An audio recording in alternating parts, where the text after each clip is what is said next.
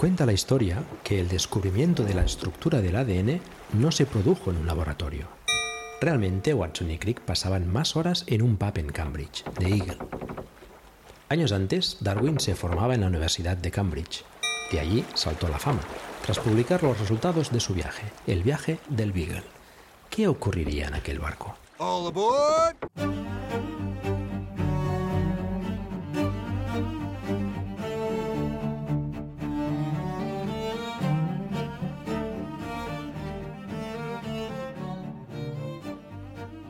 Bienvenidos y bienvenidas a la Taberna del Beagle, un podcast en el que nos sentamos tranquilamente a hablar sobre nuestras inquietudes en la vida. Somos Carmela García, doctora en biología, y Pedro Sánchez, trabajador social, y en este capítulo 10 del mes de junio de 2023 vamos a hablar de pseudocosas. Nos queda una silla en la mesa. ¿Te apuntas? Hola Pedro, ¿qué tal? Bien, eh, creo que ya tengo una decisión tomada. Esto ha sido Buenas. rápido. Ajá, hola, ¿qué tal? Sí, muy Hola, bien. ¿qué tal? Sí, dime. muy bien, muy bien. Que no se note que hemos estado saludándonos antes. Creo que tengo una decisión tomada.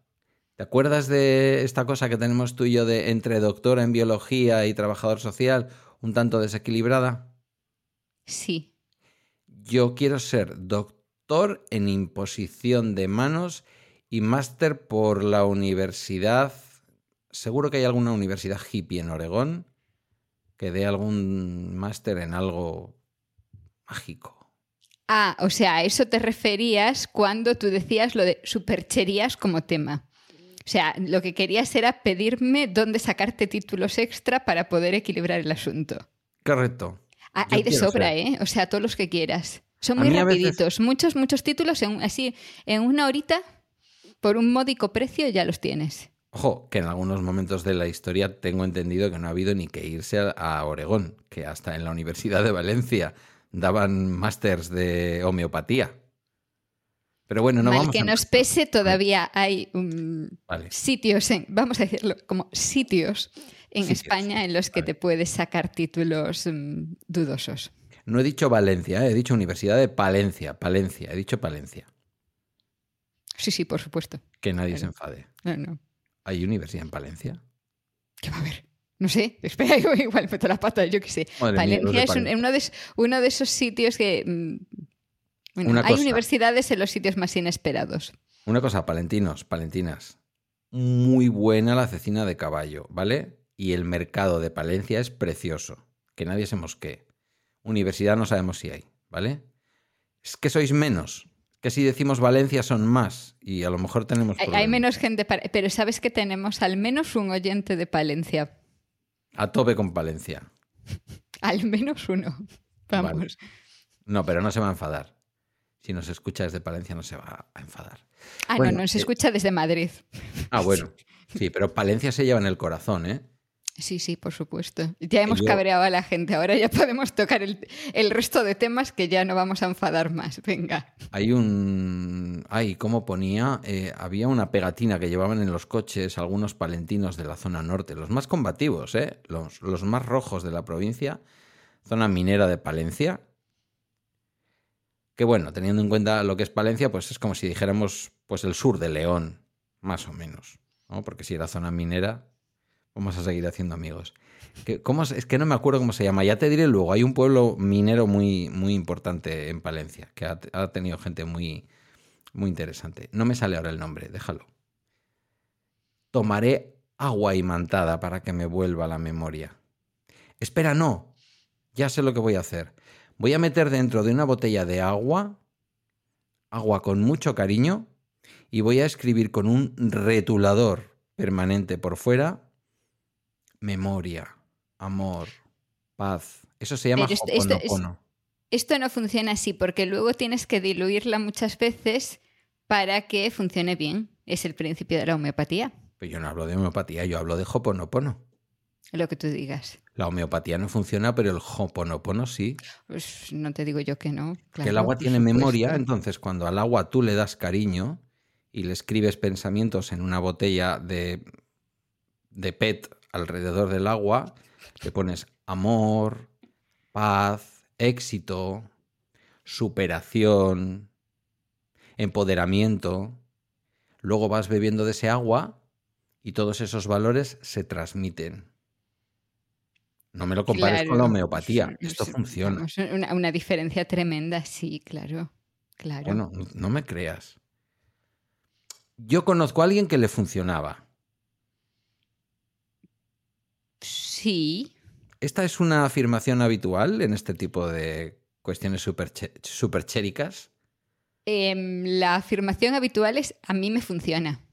Bueno, eso ya es heavy. Si das con alguien que le Ya no funciona. es en tu conocer a alguien, es a mí me funciona. Sí. Eh, ¿Puedo empezar con una confesión? Sí. A Guillermo, No me va a sorprender, así a que. Guillermo cuando era bebé le dábamos una cosa que se llamaba coliquín. Posiblemente sea de la homeopatía más vendida en España, al menos entre los padres de bebés. mm, No me suena de nada, obviamente. ¿Con el nombre para qué crees que puede ser? Si lo toma un Supongo bebé. que para los cólicos. Correcto. Y funcionaba de maravilla, ¿verdad? ¿Funcionó? Se acabaron los cólicos. Ya. Sí, le disolvíamos. Bueno, hay que reconocer una cosa a la homeopatía. Los tubitos, esos que saca- sacando las bolitas, son unos tubitos con unos agujeros. Y entonces tú los mueves como si fueran un pintalabios, pero sin quitarle el tapón. Y los pones boca abajo.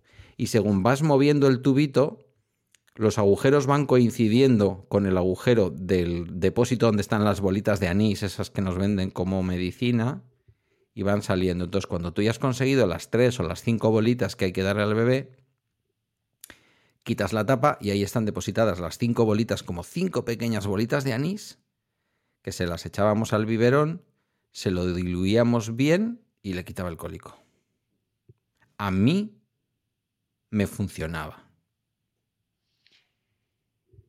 Ya. No había seguro otra razón para que se le pasase el cólico, ¿verdad? Yo qué sé. No lo sé. Yo he leído que esto pasa con los animales. ¿Cómo funciona la homeopatía con los animales? Porque el efecto placebo con bebés y con animales es difícil. Eh, funciona por azar, más o menos. Ah, por azar. A ver, eh, hablando ya en serio, funciona por, por varias cosas. Primero, No, por el. no vamos a hablar en serio en ningún momento, es imposible. Yo lo voy a intentar. Vale, Funciona por el efecto placebo para empezar sobre el dueño.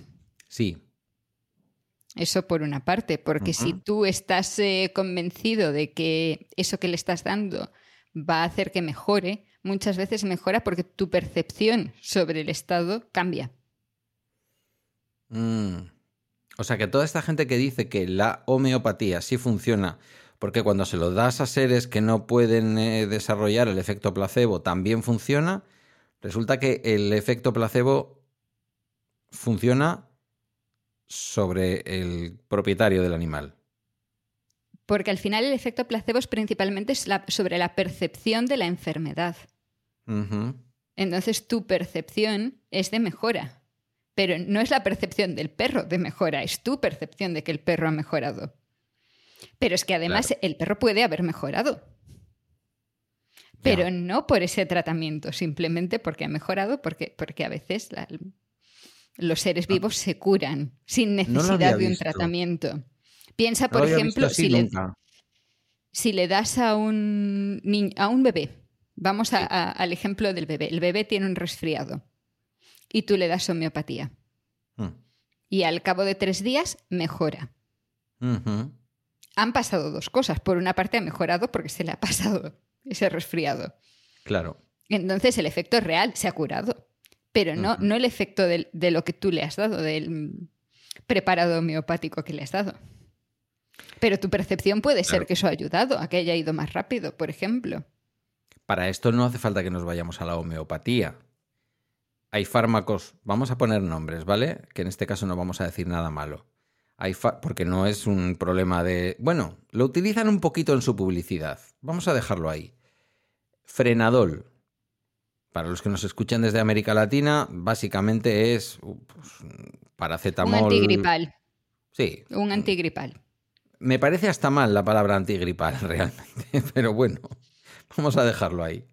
Es, es paracetamol con cosas, ¿no? Pues acetilcisteína para que no. Tal, vete a saber, una mezcla de cosas. No sé lo que lleva el frenador, puede llevar lo que quieran, porque luego le Depende añadirán. del a- frenador para empezar, porque hay Eso varios tipos con, cosas distintas. Luego le añadirán sabor naranja o vete a saber. Eh, es un fármaco. Es un fármaco aprobado por la Agencia Europea del Medicamento, comercial, quiero decir que se anuncia en televisión, se vende muchísimo. Y pensamos que no- tú y yo sabemos que eso está diseñado para que los síntomas de la gripe nos dejen llevar una vida más o menos normal, que no nos duele la cabeza, que no nos suba mucho la temperatura, que moqueemos menos, que tosamos menos y se le echan cosas para que eso ocurra. Pero yo te digo que si tú le preguntas a la mayor parte de la población, la mayor parte de la población piensa que tomando eso se le acaba antes la gripe. Sí, claro. A eso me refiero. Pero es que eh, tú realmente lo que estás notando de la gripe son los síntomas. Si quitas los síntomas, tu percepción es que te has curado. Sí, ¿Qué Pero- defines como la gripe? La infección del virus no se te va a pasar.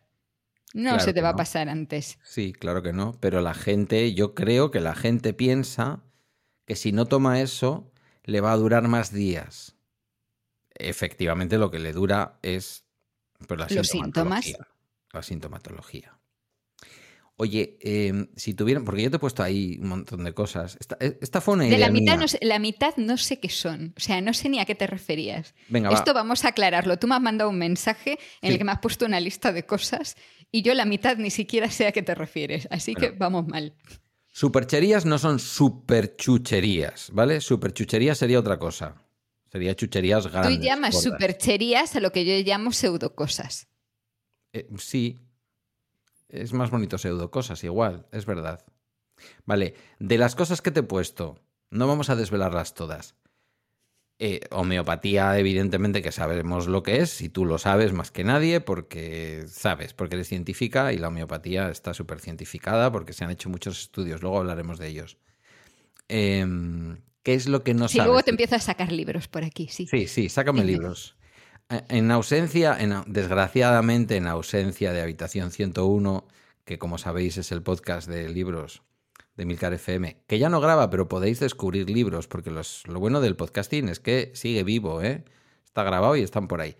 Bueno, pues en ausencia de grabaciones de, em, de Habitación 101, em, vamos a dar libros. Bueno, va a dar ella libros, que es la que tiene libros de estas cosas. Pero dime, de la lista, sin decir que he puesto yo en la lista, dime qué cosas no sabes qué son. No sé a qué te refieres con imanes terapéuticos, por ejemplo.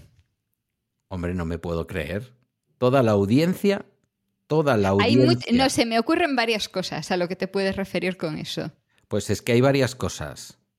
Desde directamente el uso de imanes por un, comillas, terapeuta, cierro comillas, que en una sesión, en su consulta, también entre comillas, lo de ¿Quieres- consulta. Vas a volver a Palencia y no lo sabes. Sí, dime, imanes en una consulta. ¿Hay algún curandero en Palencia? En Navarra hay No, uno, no, no, no va por ahí. No va por ahí. Ah, vale. Te empieza a poner imanes en partes de tu cuerpo, porque como todo el mundo sabe, el cuerpo, la sangre, los órganos, eh, están sujetos a las leyes de- del magnetismo. ¿A que sí? En sí, en nuestra sangre, tenemos hierro. Mm, Entonces un, un es- imán tiene, tiene un, un efecto que Claro. no, no, no. Ya, pero está muy bien que me lo hayas preguntado y está muy bien que me hayas dado esta respuesta porque estamos ante uno de los principios fundamentales de lo que yo he llamado supercherías y tú llamas pseudocosas. Que está también muy relacionado con los bulos, ahora que acaba de terminar la campaña electoral. No sabemos si reír y llorar porque lo estamos grabando antes, ¿vale? O sea que no esperéis que a este respecto... Estamos hagamos- grabando antes para, para no mm, estar influenciados para no por grabar- ese resultado. Para no grabar moqueando, llorando, ¿vale? Básicamente. Eh, de tristeza o, o de, o de alegría. O de alegría. Nunca se sabe. Nunca se sabe. Eh, se parte de algo, insisto, ¿eh? y no, ahora no estoy bromeando, tiene que ver con los bulos. partamos de algo, por pequeñito que sea, que encierre alguna verdad. Tú has dicho una verdad como un templo. La sangre lleva hierro. Los hierros, los hierros, por Dios. El hierro y la mayor parte de los metales reaccionan a la presencia de magnetismo. Porque son atraídos o son, eh, como se diga, lo contrario de atraídos, expelidos, no sé. Bueno, llámale como quieras. Pero claro, de esa verdad no podemos inferir que ponernos cerca a un imán nos cure de nada. En sí, de esa verdad, o sea, en este caso mm, hay razones de sobra para tumbar la teoría, pero de, una, de un hecho como ese se podría partir para diseñar un estudio en el que se comprobase si tiene un efecto, que es la parte que no se hace en este tipo de terapias. Yo te, daba el ejemplo, te decía, vas a, vuelves a Palencia y no lo sabes porque nuestro oyente palentino sí. fue tratado con imanes ah. para mm, curar una rodilla. él llegó a dudar si había imanes en la máquina en la, que, en la que lo estaban poniendo, pero efectivamente los imanes estaban ahí, efecto ninguno. Efecto ninguno, sobre todo teniendo en cuenta que él iba con escepticismo. Que es malo. Ir con escepticismo a estas cosas es malo, ¿verdad? Claro. Mm. Entonces, en, el caso, aunque hay cosas para las que un imán puede tener un efecto, en ese tipo de casos no lo hay. No hay ninguna evidencia científica que demuestre que eso tiene un efecto positivo. Ya ni te cuento ponerte una pulserita con imanes. Me estoy acordando Luego hablamos de las pulseritas, estuvieron muy de, muy de moda y las llevaba mucha gente en televisión, mucha gente famosa. Que no sabemos hubo, un, hubo un par de rondas, hubo las pulseritas de hace pocos, relativamente pocos años, así como de plástico con el imán dentro, no sé, 10 años o así. Pero también hubo, recordarás, vamos a demostrar que no soy tan joven como tú piensas, Em, aquellas pulseritas que eran como un torque, que tenían dos bolitas. Claro. Y es, sí, vale, eso. Em, Viviendo a Joaquín Prat padre con una apuesta, presentando el concurso aquel de El precio justo.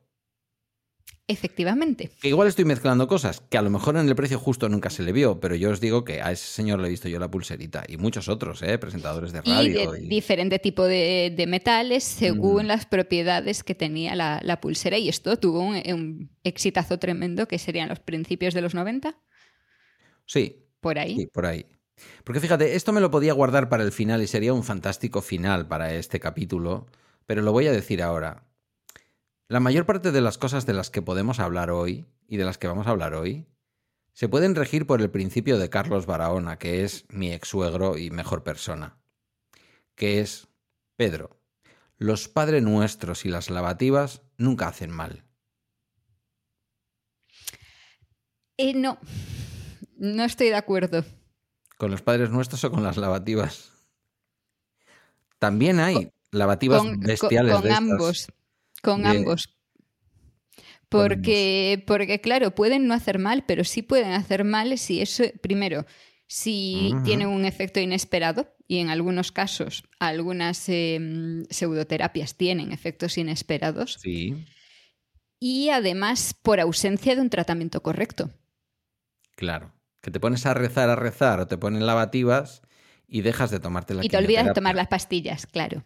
Ya, claro. Luego podemos empezar por negar una cosa que muchas veces se dice. Mi suegro esto no lo decía sobre las pseudoterapias, ¿eh? lo decía en otros contextos de la vida, como diciendo, hazlo, que mal no te va a hacer. Bueno, las pseudoterapias, las pseudocosas, las supercherías, lejos de ser inocuas, pueden ser inocuas o muy peligrosas. Claro, depende de qué estemos hablando. Depende. La homeopatía en el tratamiento en sí es inocuo. A no ser que mm. seas diabético, que puedes tener un problema. Pero en principio es inocuo. Hombre, te tienes que comer muchos botes, ¿eh? Te sorprendería. ¿Has visto el tamaño de las bólicas? No, no he tenido homeopatía en mi mano en la vida. Pues, pues, ya, pero es que habláis de cosas que no conocéis, ¿eh? Que luego también te digo, ¿eh? Estas cosas hay que tocarlas, hay que verlas, hay que verlas. Pero, pero vamos, o sea, hay otras cosas que sí, y en ese caso no va a tener, no va a tener un efecto negativo siempre que mantengas el tratamiento que sí se te ha dado. o, que o, que directamente si no tenías que tener un tratamiento no lo tienes, estás mm, complementando con eso que no sirve para nada, fin. Pero hay otros casos en los que una pseudocosa sí tiene un efecto negativo. Sí. Por ejemplo, busca algo en tu cabeza, venga. Em, por ejemplo, la lejía. Hombre, eso no es una pseudocosa. Eso es una pseudocosa. hipoclorito sódico. Y es una de las cosas que más has defendido tú en bacteriófagos como una cosa. Sí, pero no para bebértelo. No, para beberla no. La solución mineral milagrosa. Ya. Tendríamos que haber traído algún politólogo. El episodio de hoy me voy a poner en plan Emilcar para conectar con la, con la audiencia de América Latina. El episodio de hoy amerita un, un politólogo. ¿Por qué? Merece un politólogo, digo para, para, los de este lado del charco que son más, que entiendan el palabra, ¿vale? porque no, aunque nos esté mirando desde lo alto de la grabación de Riverside, no pienso decir un chingo de cosas ni amerita. No lo voy a decir más veces. Eh, ¿No te da la sensación de que... De esto hemos hablado tú y yo alguna vez en cuarentena, pero igual hoy podemos eh, teorizar, porque tú y yo de esto sabemos relativo, ¿vale? Ahora te voy a llevar a mi campo, es decir, el hablar de lo que no sé. Eh, ¿No te da la sensación de que las pseudocosas y las supercherías han pasado del mundo hippie izquierdista al mundo ultra facha sin solución de continuidad? Sí. O sea, no me da la impresión, tengo pruebas de ello. Estoy en, estoy en esos grupos de Telegram. Sé de sobra qué gente Quiero decir, el fenómeno al final es dudar del sistema desde la, desde la izquierda o la ultraizquierda, como le queramos llamar, hasta la ultraderecha. Eh, son esos dos extremos que se tocan dudando del sistema. El sistema te controla, el sistema tal, el sistema cual. Los que, ah, mira, oye, tú, en la lista, ¿dónde están los chemtrails? Que han estado de moda estos ah, días. no, los has, puesto, no los has, puesto, en la lista. Han llevado al Parlamento los chemtrails, que además existen, porque si no existieran, pero los chemtrails que sí que existen, no los hemos puesto en la lista. Pues ya ves, te has olvidado. Yo, no, he, añadido ni una cosa aparte de lo que tú me has pues dicho. Mira, los tenía en la cabeza. Luego hablamos de los chemtrails. Vale.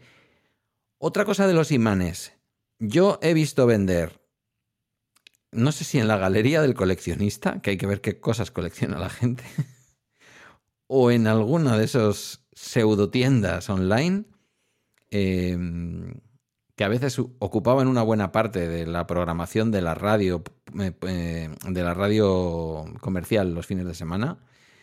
Em, igual que el detector de radar de coche y cosas de estas prohibidas, imanes para colocar en botellas de agua, para filtrar el agua que bebemos por imanes. Esto lo he visto, lo he visto yo, no lo he tenido, no he pagado por ello, lo prometo. ¿Me estoy, me estoy explicando?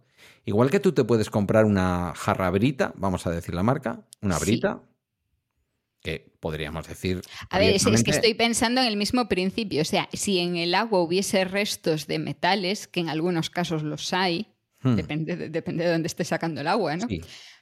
Pues un imán podría retener esos restos de agua. Pero em, el principio de la osmosis, el principio de. De la filtración, del intercambio iónico, de cómo funciona una brita, es eh, distinto. Porque mucho más fiable. La brita, más allá de que el agua que sale de nuestras cañerías en la mayor parte de España, menuda agua tenéis en Madrid, por cierto. Uy, el agua de Madrid. Uy, el agua de Madrid. Quiero decir, porque en el Levante es verdad que el agua a veces es absolutamente imbebible por su sabor, no porque sea mala para la salud. Claro, pero es segura. Eso es. Tiene Sabe mal, pero es segura. Claro, tiene mucha cal y eso no hay quien lo beba. Entonces es normal ver a alguien que se va de vacaciones a Almería y que lo primero que hace es comprar garrafas y garrafas de agua mineral en el Mercadona. Esto, hasta ahí aceptamos eso. Pero en los grifos de España, salvo accidentes o algún problema del tipo que sea, eh, yo creo que hice alguna vez un ya conoces, fíjate, sobre el tema del agua embotellada y se hablaba de los controles que, y ahora va en serio, ahora sí voy a hablar bien del agua de Madrid, que los portales, las comunidades de propietarios, tienen no sé cuántos controles al cabo de la vida de una comunidad de propietarios. De, no sé si corresponde hablar del canal de Isabel II, aquí hablaríamos del consorcio de aguas. Mientras que eh, el agua embotellada tiene una serie de controles más o menos, serán rigurosos, por supuesto, porque se ponen, al, se ponen a la venta para el consumo, pero los que establece la ley, que si es dos veces al año, dos veces al año, lo que sea.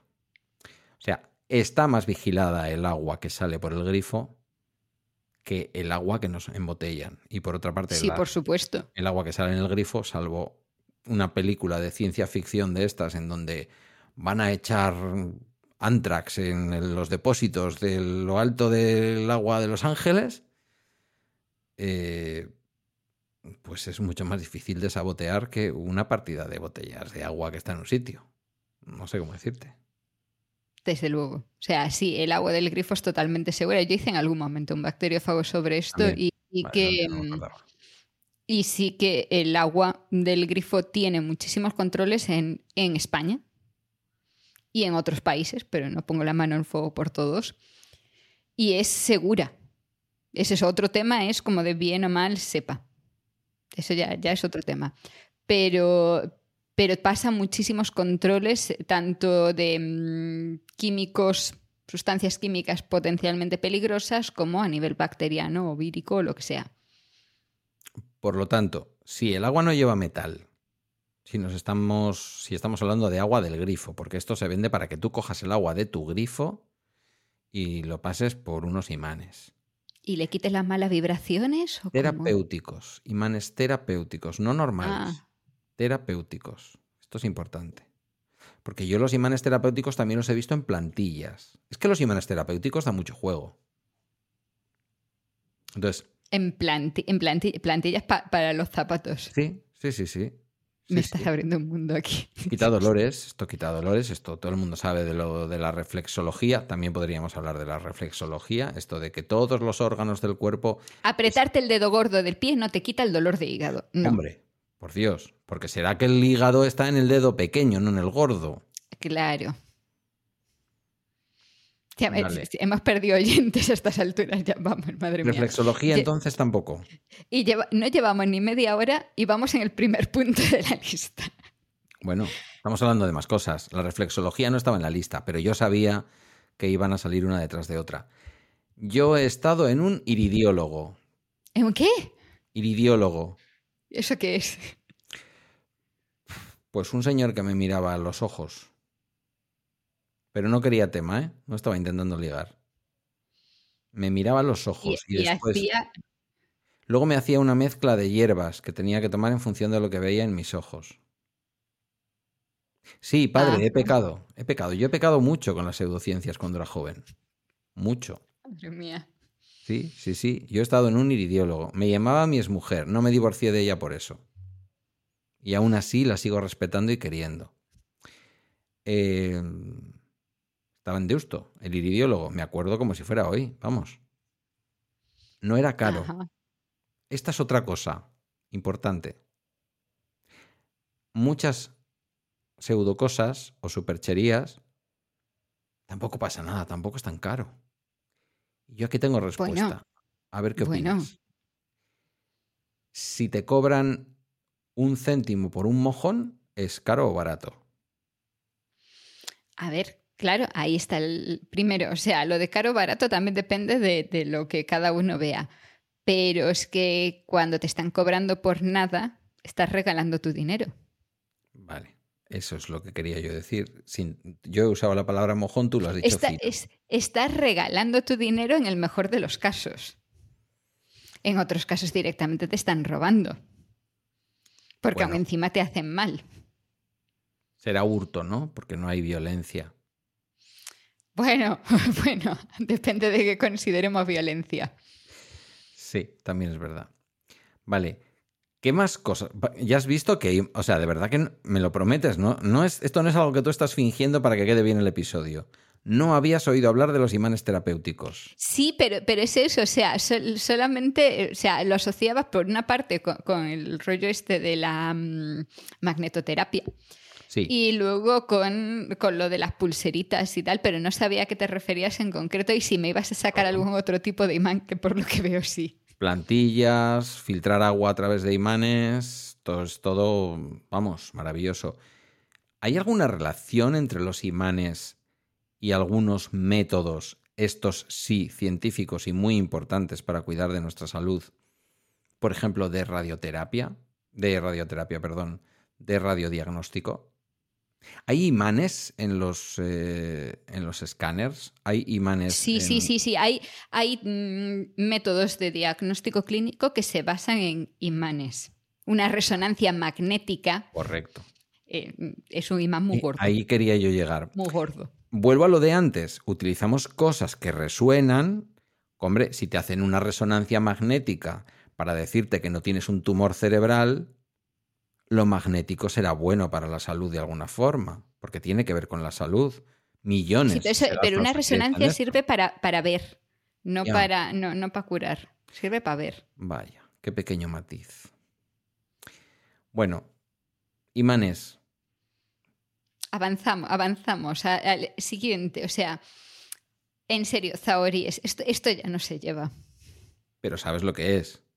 Sí, el señor que va con la varita por ahí buscando agua. Vale, no encuentran agua. Tú sabes No. que aquí, en este punto en concreto, sobre todo los que nos escuchen desde las zonas más rurales o tengan familia en el campo o sus familias provengan del campo, esto nos van a decir que esto sí que funciona, que lo han visto. Esto no, esto funciona. ¿Por qué no? El, se- el señor que va con su varita o con su péndulo, porque te me has puesto también péndulos y supongo que lo, que lo estás péndulo- asociando a las dos no, cosas. No, el péndulo lo dejo ya para otra cosa luego. Uf, miedo me das, porque era lo único que se me ocurría con péndulos.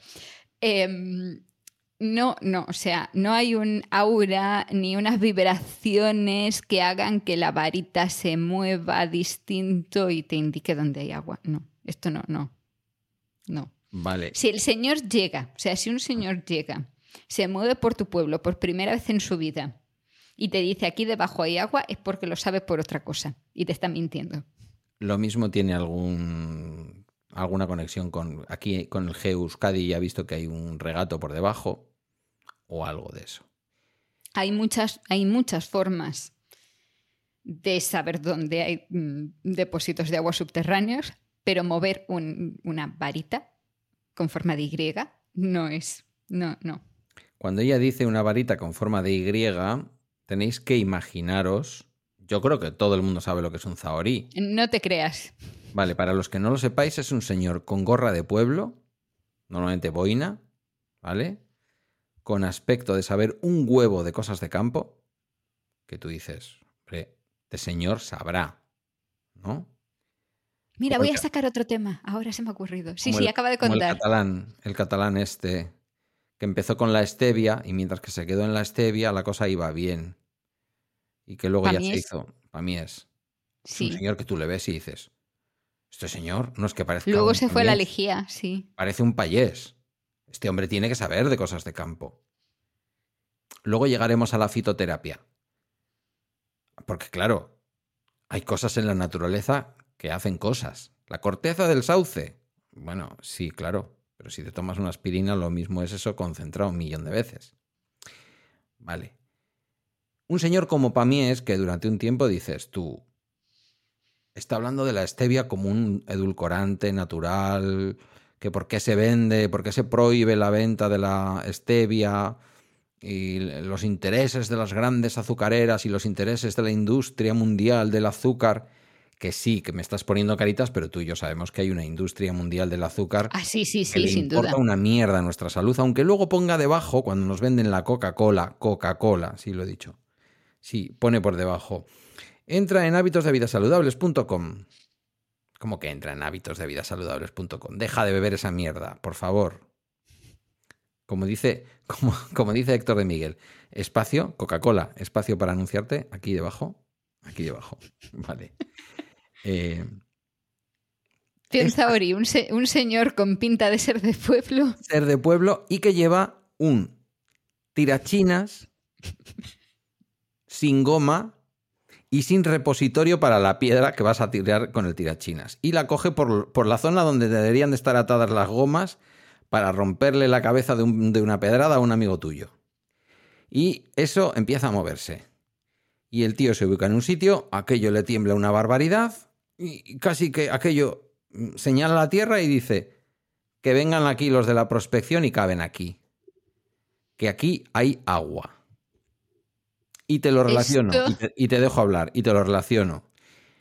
Y gente, yo la conozco, que se va a construir una casa y que le gustaría, no va a ocurrir, no va a ocurrir, pero le gustaría que alguien hiciera un estudios, un estudio, por Dios, un estudio de si hay corrientes de agua por debajo de la casa donde van a hacer, donde van a construir, del terreno. Si donde esto hay, van a fo- construir esto la hay casa. formas de hacerlo, sí, hay máquinas que lo miden. Sí, pero ¿y, y si hay una corriente de agua por debajo? Más allá de que te pueda dar problemas a la hora de cimentar la vivienda, ¿hay algún problema? ¿Te va a generar alguna energía? ¿Te va a quitar el sueño que tu cama vaya 20 metros por encima de una corriente de agua subterránea? No te creas, los holandeses parecen muy felices viviendo encima del mar. En mi pueblo también, la mitad del pueblo vive encima del mar y no parece tener grandes problemas.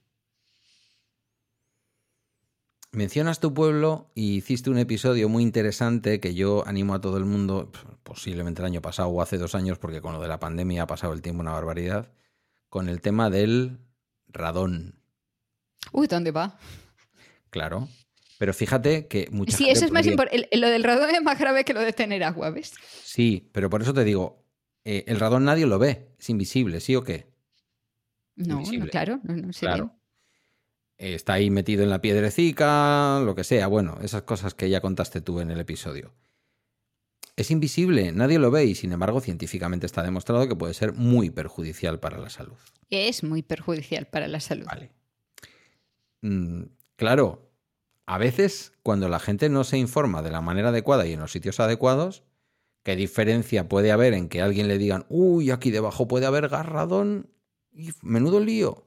A que le digan, pues aquí hay unas corrientes de agua y entonces eso no te va a aportar tranquilidad, la energía chi que se va a mover por debajo, no, te va, no vas a poder dormir. Aquí no duermes tú bien. Y ya, y la casa está encantada. O sea, si, si es por buscar cosas, yo qué sé. La casa está encantada. Ha estado bien eso. Te, te- Tiene- te iba a decir que esto dime. se llama radiestesia. El utilizar varitas o péndulos para, para buscar agua, Radiestesia. parece ser. Mm, Porque correcto, capta sí. las radiaciones. Y, y entonces esto te ayuda a percibir que ahí debajo pasa algo. Pregunta de, no, de, de científico social a científica de las de verdad. Ahora acabo de enfadar a todos los de mi gremio. Eh, ¿Me puedes explicar si el agua tiene algún tipo de radiación? En condiciones normales. No estoy hablando del agua de un escape de Chernóbil. No, no, no tiene nada, no tiene nada de particular. No, no va a traer un imán ni nada por el estilo. No, esto no funciona. No. No. El péndulo no se va a mover hacia el agua. No. O sea que lo más. Quizás lo más lógico sería, si queremos tirar de cultura popular, preguntar en el pueblo, en donde nos hemos comprado ese terreno, ¿dónde podría haber agua en ese terreno? Porque alguna vez igual hubo un pozo de cuando lo tenía el abuelo del tío de uno que ya murió. Y la gente lo recuerda. Sí, Y en segundo lugar, si queremos gastarnos los cuartos porque no hay nadie que recuerde dónde puede haber agua en ese terreno, pues llamar a una empresa. claro. Porque el agua se puede localizar de manera mm, ingenieril, quiero decir, con, con un poquito de Sí, norma- normalmente, o sea, antes se hacían agujeros a ciegas a buscar, pero ahora se pueden ahí poner máquinas. Va- Vamos a intentar explicarlo en lenguaje común. Poner una máquina encima del suelo que Mm. es así, tira vibraciones, pero de las gordas. Y ve cómo re- se reacciona y entonces puede decir, aquí parece que hay un agujero debajo. Y entonces ya haces el agujero para ver si hay agua y si ese agua es potable. Esto es lo que se hace en toda la España seca en estos momentos, aunque ahora un poco menos, para eh, ver dónde puede haber un pozo que pueda servir para que el pueblo saque agua potable. O sea, Cuando un pueblo necesi- necesita un- una nueva fuente de agua porque el anterior pozo ya no tiene agua o porque se ha contaminado o lo que sea, no llaman a un Zahorí a que busque a ver dónde vamos a poner Bueno, el nuevo pozo. no preguntes, que igual nos sorprendemos No de la quiero cantidad saber de ya. Que han cobrado de algún ayuntamiento para buscar agua en su término. Probablemente en estos momentos, con la desesperación que hay en algunos sitios, sí hay un auge de estas cosas. Igual que, que era el caso que, te, que me he acordado así en medio del chavalín este que mm, predice la lluvia mirando las hormigas. Ostras, esto me lo ha dicho alguien en algún sitio. No sé, creo que se lo escuchaba yo yo en un podcast.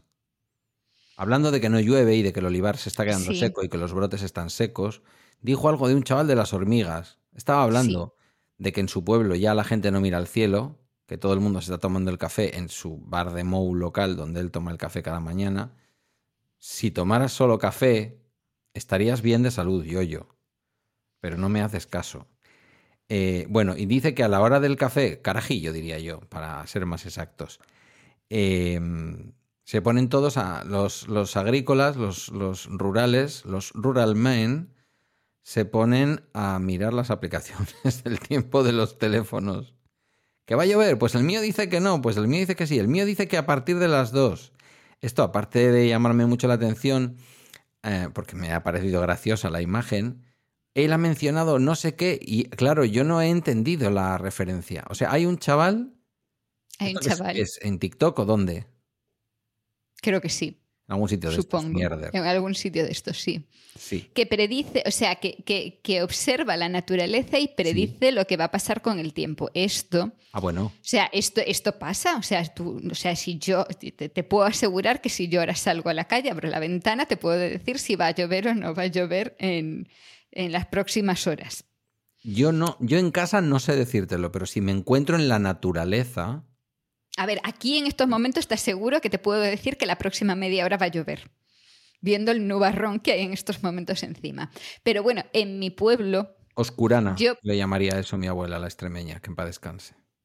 yo en mi pueblo podría decir, aunque el cielo esté aparentemente despejado y haya poquitas nubes, puedo decir va a venir una tormenta. Porque la estás viendo que está dos kilómetros más allá de las CIES. No, no, aunque no la esté viendo, por el comportamiento de los animales hay cosas que puedes Vale. predecir, Vale. Pero lo puedes predecir a muy corto plazo. Sí, claro. Si empieza a oler al O3, ¿no? ¿No es O3? Eso, el olorcillo ese Ozono. antes de la- Sí, antes de las tormentas. Sí, pero eso ya es muy pegado a la tormenta. Eso ya es más pegado a la Eso tormenta. ya es cuando han caído gotas gordas y han movido la tierra, ¿no? Pero, pero claro, sabemos otras cosas. Sabemos que hay ciertos animales que en el, eh, cuando tú todavía no tienes esa percepción, sí pueden tener una percepción. Pero es un periodo muy pequeño. O sea, un animal no te va a decir si va a llover dentro de tres semanas, por mucho que lo mires. Bueno, Y mucho menos dentro de tres meses. si es un animal futurólogo, No sé, entonces, ¿sabes? O sea, igual tendríamos que analizar con más cuidado a esas hormigas, pero va a ser que no. Entonces, sí, es cierto que a corto plazo el comportamiento de ciertos animales te da. y- pero el comportamiento de tu propio cuerpo te lo da. ¿Cuántas veces hemos escuchado, vamos a decir, a otra gente, esto de viene un cambio de tiempo porque me duelen las articulaciones? yo lo he escuchado en plan, uy, tengo revuelto el reuma, esto es que viene, viene lluvia. Claro, eso es por el cambio de presión. Mm, Tú todavía no eres consciente, pero hay, eso, igual que hay animales que se dan cuenta, hay partes de tu cuerpo que se resienten a ese cambio de, de presión atmosférica. Te doy otro caso que, que ese, desgraciadamente yo lo he vivido mucho. Tengo migraña, mm, está cambiando el tiempo. ya. Tiene que ver con el cambio de presión. Claro. Recordemos, anticiclones más presión, borrascas menos presión. Pero, por ejemplo, con los animales, yo decía, en mi pueblo puedo, en mi pueblo, eh, esto lo- eh, cuando se hizo famoso el chavalín este, lo, lo decía un, en un hilo en Twitter. Mi abuela tenía un dicho, esto es un dicho muy extendido en la costa gallega, que dice, claro, o sea, si están las gaviotas en tierra, No, no, no, no, no, no, no, perdón, perdón, perdón, perdón. El rigor exige que lo digas originalmente, por favor. gaivotas a terra, Mm. mariñeiros a merda. ¿A que todos hablamos gallego en la intimidad? Pues así es, y es cierto, en el momento en el que un animal que debería estar más hacia el mar ves que empieza a ir hacia el interior, algo hay revuelto en el mar, aunque tú no estés viendo las nubes. Vivo en el río Ibaizábal, que todo el mundo me ha escuchado decir que es el que de verdad debería de dar nombre a la ría de Bilbao, que no es la ría del Nervión, aunque ahora se aceptan las dos eh, acepciones, pero a mí me sigue gustando pensar que es la ría del Ibaizábal, que es más grande. Bueno, yo estoy aproximadamente, calculale, a unos 15 kilómetros al interior de donde desemboca la ría de Bilbao. Eh, el Ibaizábal es el río que pasa por mi pueblo. Yo he visto gaviotas toda la vida cuando iba a la escuela, que estaba al lado del río. Las he visto siempre que hacía mal tiempo. Claro. 15 kilómetros arriba. Que las gaviotas no viven en los ríos, ¿eh? También he de decir que ahora ya no aplica tan bien como podía aplicar hace unos años, porque ahora hay muchas gaviotas que viven en interior porque encuentran comida mejor en interior. Sí, porque si no, a ver de dónde sacas las gaviotas que hay en Madrid. Es lo que te iba a decir, que igual vas a Rivas o hacia Madrid y aquello está lleno de gaviotas. ¿Por, qué te metes con los de Rivas, por Dios? ¿No es donde había un vertedero enorme, horrible? No, eso es más abajo. Ah, más abajo. Perdonad los de Rivas, ¿eh? No, que los, los de Rivas nos caen bien. Somos, aquí somos muy de Rivas. Yo he estado en Rivas con un concejal de Izquierda Unida una vez. Ah. Ya estamos. Metiendo el ah. rojo. Entre, en, es que no hay manera, ¿eh? No hay manera. Yo que quiero hacer un programa neutro de, carbono y de política, eres, eres, una roja, de verdad, no se te puede decir nada. Em, escúchame, entonces, Zaboríes tampoco. Vale. Predicción del tiempo. Em, y voy a dar un salto. Lo has colocado tú al final porque lo he mencionado yo, pero tenemos que dar ese salto. Eh, el, gran salto de las pseudociencias y, y de los eh, pensamientos mágicos. Llamar al Instituto, no sé cómo es ahora, Instituto Nacional de Meteorología. A la EMET. A EMET, Agencia Española de Meteorología se llama ahora. A amenazar a los meteorólogos y meteorólogas, cada vez más mujeres, por cierto, que están allí trabajando para lanzar alertas que salvan vidas de los mariñeiros, estos que iban a merda, eh, para, para todo. Para que no tengan que esperar a ver dónde van los pájaros. Claro, para poder sembrar, para saber si al día siguiente te tienes que poner un chubasquero. Eh, este tipo de cosas. Un trabajo, yo diría, de utilidad pública 100%, por lo que sea. Que no siempre da en el clavo, porque, claro, hay medios que en un momento dado hoy en día pueden situarte una tormenta en medio kilómetro, pero tal y como se hace la predicción del tiempo, que es una predicción científica, siendo científica no es infalible al 100%, pueden cambiar cosas y todos sabemos esto que se nos ha dicho, la predicción para las próximas tres horas puede ser prácticamente imposible de eludir, para las próximas 24 horas es 98% acierto, entre comillas, no hay acierto, es ciencia, dos días, vete tú a saber, tres días, y por encima de tres días casi es imposible predecir lo que va a hacer el A ver, a, largo plazo, a medio plazo, puedes, igual que es lo mismo que a largo, cuando se dice que va a pasar el próximo otoño, se hacen unos modelos y se sacan unos rasgos muy generales. Cuando se hacen las predicciones, por ejemplo, a 14 días, también son rasgos más generales. O sea, en principio, si te dice que va a estar lloviendo, pues es poco probable que haga un, sol radiante y calor. Claro. Pero, pero claro, o sea, es una es más eso, más la tendencia. Una predicción más o menos fiable son los primeros dos, tres días. Intervenga directamente alguien desde la EMET en una radio, que también intervienen o salga la mujer o el hombre del tiempo de televisión, muchas veces te dice la tendencia para los próximos días, porque son científicos y científicas y utilizan lenguaje científico y son rigurosos con lo que dicen, siempre. Pero de ahí a amenazarles de muerte, porque esto, lo han denunciado, ¿eh? Quiero decir, esto no es ningún invento. Porque eh, están provocando la sequía, están fumigando el aire para que no llueva, los chemtrails, todas esas marcas que dejan los aviones que nos están rociando, están generando la sequía, que es lo que le interesa al gobierno, que en el campo haya sequía y la gente lo pase mal y los precios de, de los productos frescos suban. Todo esto ahora es una creencia que en mucha gente es una verdad absoluta. Sí. Vale. Más allá de ejemplos concretos, en lugares concretos y en tiempos concretos, ¿hay algo riguroso que pueda demostrar que podemos modificar el tiempo atmosférico? No digo el clima, el clima lo estamos modificando a peor desde hace muchos años, digo el tiempo atmosférico. Podemos modificarlo. Podemos modificar algunas cosas. Se hace rara vez, pero a veces se hace. Eh, pero no son las estelas que dejan los aviones. Estelas no, chemtrails. Eso.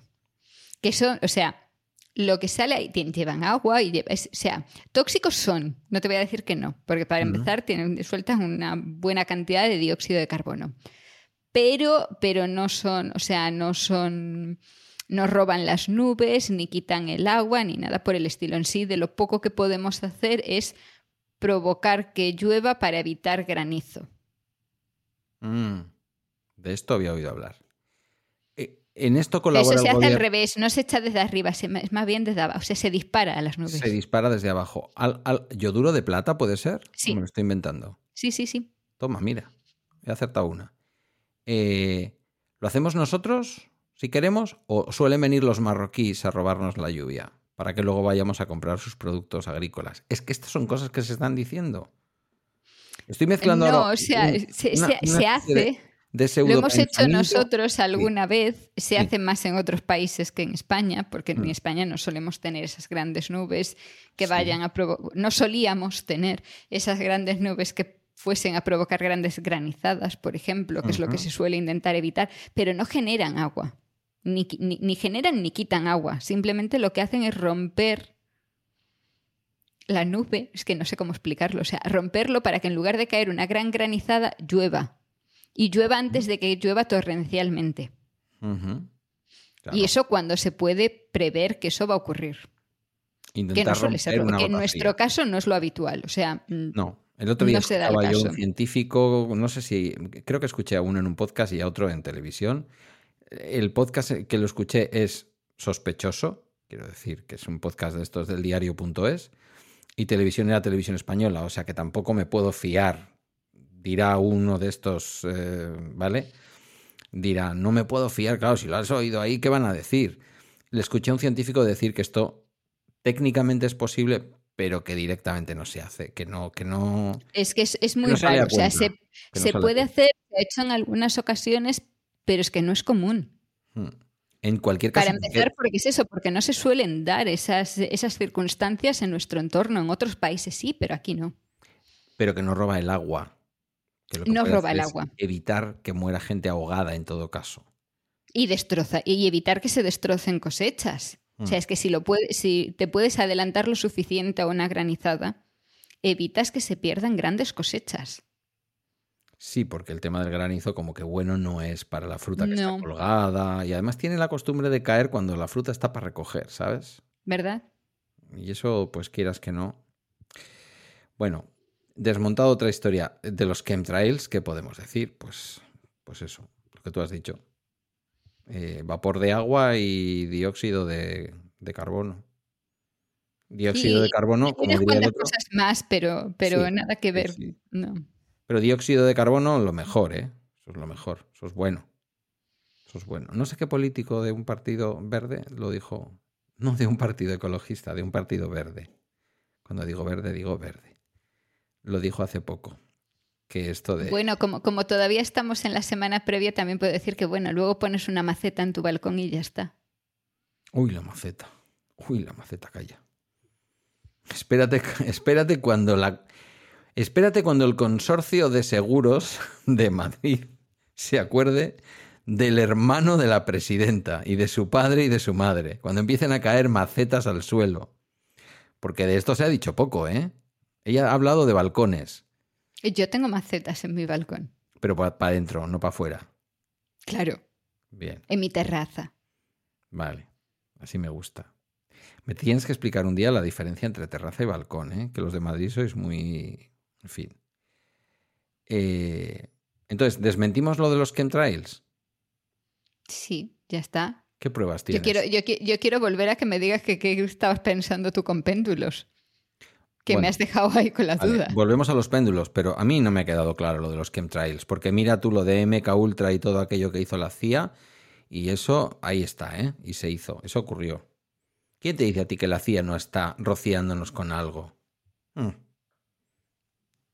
Sí, te quedas callada, pero estas cosas han pasado. ¿eh? Claro, sí, sí, sí, sí, sí. Péndulos. Cuando digo péndulos, digo péndulos. ¿Sabes lo que es un péndulo, no?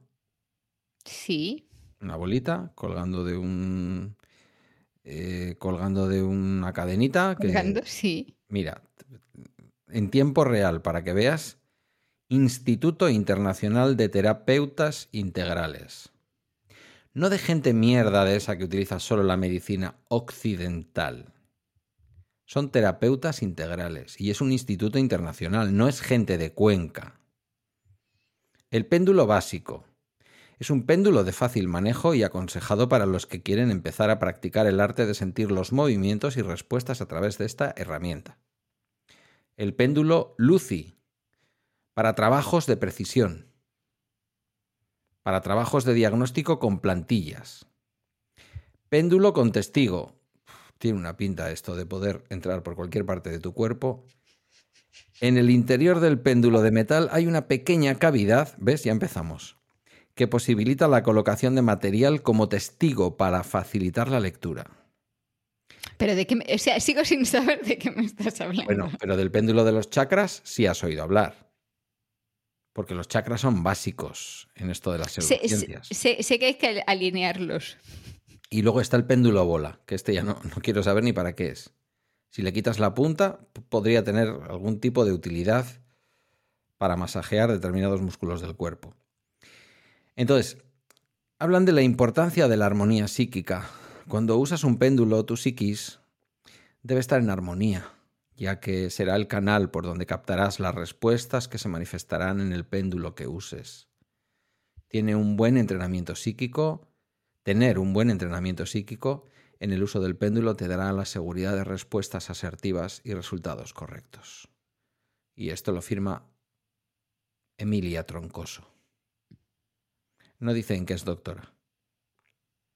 Me encantaría realizar un curso de péndulo bien estructurado. Curso diagnóstico clínico con péndulo. ¿Ves? Ya te dije yo que podías sacarte el título por ahí sin problema. Es curioso que el post lo firme Emilia Troncoso, pero al final del artículo aparezca una señora que se llama Catherine Montaño, autora del post. Se ve que tiene una autora al comienzo y una autora al final. Bueno, más allá de esto que acaba de encontrar. Yo el péndulo es exactamente como, bueno, aquí ha habido péndulos que he visto que tienen ahí un carácter un poco sexual, vamos a dejarlo ahí. Pero yo lo he visto siempre, bueno, esto no me he dejado hacerlo nunca, ¿eh? también te lo digo, eh, que te lo pasan por encima y con esto te diagnostican. ¿Qué? No sé. No te puedo decir. Pero es un método de diagnóstico. No. Bueno, yo en TikTok he visto gente que tira un péndulo y luego abajo hay unos imanes y es sí, no, quizás sí, quizá no. Entonces la gente le va Eso es la preguntando. Ouija. O sea, No, es- eso- me estás hablando de que el péndulo es como No. la Ouija. Bueno, te aceptaría que es una especie de híbrido entre la Ouija y el péndulo. Le dan a la bolita y al final la bolita es atraída por alguno de los imanes. Entonces, Maricruz desde Granada pregunta, ¿mi novio me dejará en el año 23? Entonces, dice el del TikTok, un momento, Maricruz, vamos a ver. ¿Su novio le dejará a Maricruz en el 2023? Quizás sí, Maricruz. Quizás sí. Es- estos son los péndulos, quiero decir. Bueno, lo de TikTok es una variante. El péndulo te lo Mm. ponen por encima y eso se pone a moverse como loco. Es que ni siquiera puedo pasarme en algo para desmentirlo, porque aquí no, no hay una base de la que tirar para luego montar el resto de la historia. O sea, mm, Hombre, es las que ni piedras siquiera hay eso. Todo esto tiene que ver con las piedras terapéuticas. Tampoco. Esto de que sí, que te, tienes mm, lo de los minerales, dices. Sí, pues, el que tiene en casa una piedra rosa de no sé qué, que es buena para la, Sí, sí, no. yo qué sé, para la orina o para que te salga novio. Vale lo mismo para la orina que para tener novio, que para que te vaya bien en la carrera. Esto es como tener una estampita de la Virgen. Mismo efecto, Un ninguno. poquito de re- un poquito de respeto a la Virgen, por favor. Poquito. Da igual, no hace milagros. La Virgen un poco más. Los milagros no funcionan. ¿Por qué no funcionan los milagros? Ahora me vas a decir que los milagros no existen. Y la cantidad de testimonios de la gente que ha ido a Lourdes. Venga, vamos a seguir haciendo amigos entre los cristianos más practicantes de... La gente que ha ido a Lourdes. Autobuses enteros de monjas empujando eh, sillas de ruedas. Te voy a contar una cosa que, que- que te va- es- no te lo vas a esperar. Yo he estado en Fátima. Yo también. Sí, pero yo soy atea. Muy atea.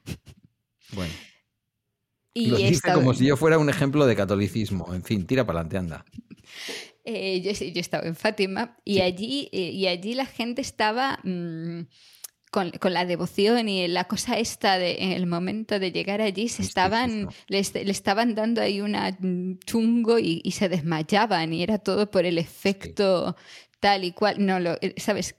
Esto mm, mal que le pesase a todo el mundo que estaba a mi alrededor, que le molestaban mucho mis comentarios.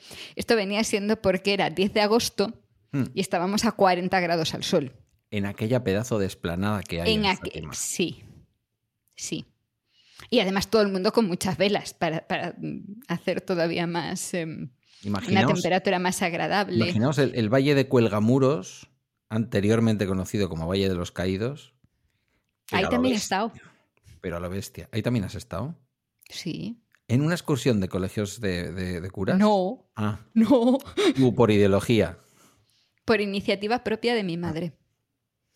Uy, tu madre. No por donde te esperas. No, no. O, Bueno, sí, por donde te esperas conociénole, pero bueno.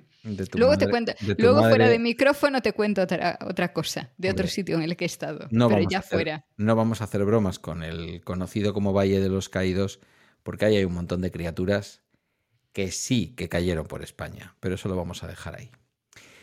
Pero no, todas estas, no, no, los milagros no funcionan, las Funciona. estampitas tampoco, ni, Yo- lo- ni yo he las también, piedrecitas, ¿eh? ni nada. yo he estado en Lourdes. Eh, Eso ya me quedaba muy lejos.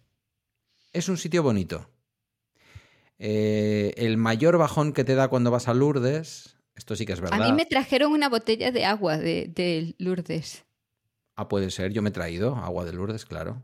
Sí, sí. Además, yo fui no, en el sé, no, contexto, sé, ¿eh? no sé qué hicimos con, con aquello porque tenía una pinta muy chunga, pero bueno. Eso se congela.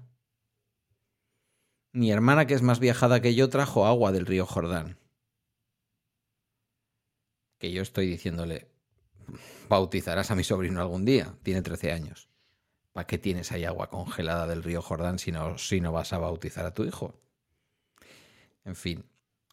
Eh, aquí se.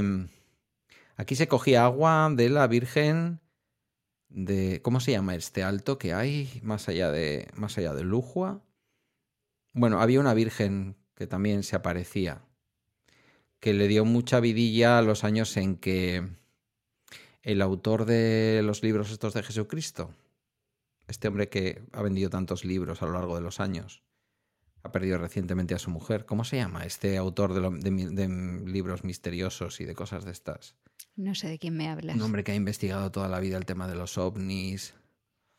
Caballo de Troya.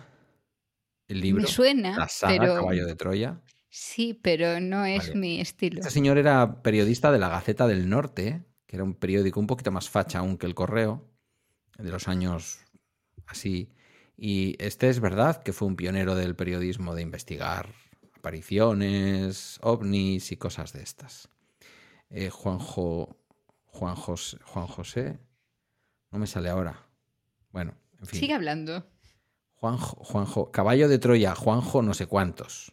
O sea, este señor se ha hecho de oro vendiendo caballo de Troya, lleva como 14... JJ Benítez. Eso, Juan José Benítez. Vale. Pues este señor investigó y publicó mucho de la Virgen de Umbe, no me salía. Y yo estaba en Umbe, y también se traía agua, y... pero se pasó de moda por lo que sea, no me digas por qué. Cosas, como subir. No, pues eh, pod- podemos eh, añadir que el agua mm, de fuentes varias no funciona y el agua bendita tampoco. No. Vamos a bajar a algo más accesible. El agua de los balnearios. Lo- Ahí sí, Los baños de Carratraca, el pueblo de mi padre. Balneario en la Sierra de Málaga. Aguas sulfurosas. Buenas para la piel y buenas para, creo que el riñón. Alto contenido en azufre. Uy. no, mor- no morir grabando. No, Eh, no, me está faltando agua. Pero bueno. En algunos casos sí. O sea, depende del, del contenido de cosas de los que estemos hablando. El bañarse en ciertas aguas puede tener algunos beneficios, principalmente sobre la piel, Más que sobre la ingesta. más que, más que internamente. Y en la ingesta, que es peligroso en muchos casos. ¿Sigue siendo válida la catalogación? Es que yo hace mucho que no veo esto. Recordemos, para los que no sepáis, que al principio de los tiempos, es decir, finales del siglo XIX, comienzos del siglo XX, las aguas minerales de los balnearios se envasaban y se vendían a un precio razonablemente caro en farmacias. Esto era así. ¿Sigue siendo utilizada la denominación de agua minero-medicinal? No todas las, no todos los. Sí. eh, sí. Esto se sigue usando. ¿Tiene base científica cuando se utiliza? En algunos casos sí. Vale. Digo, no, no cualquier agua mineral se puede considerar o catalogar como minero-medicinal.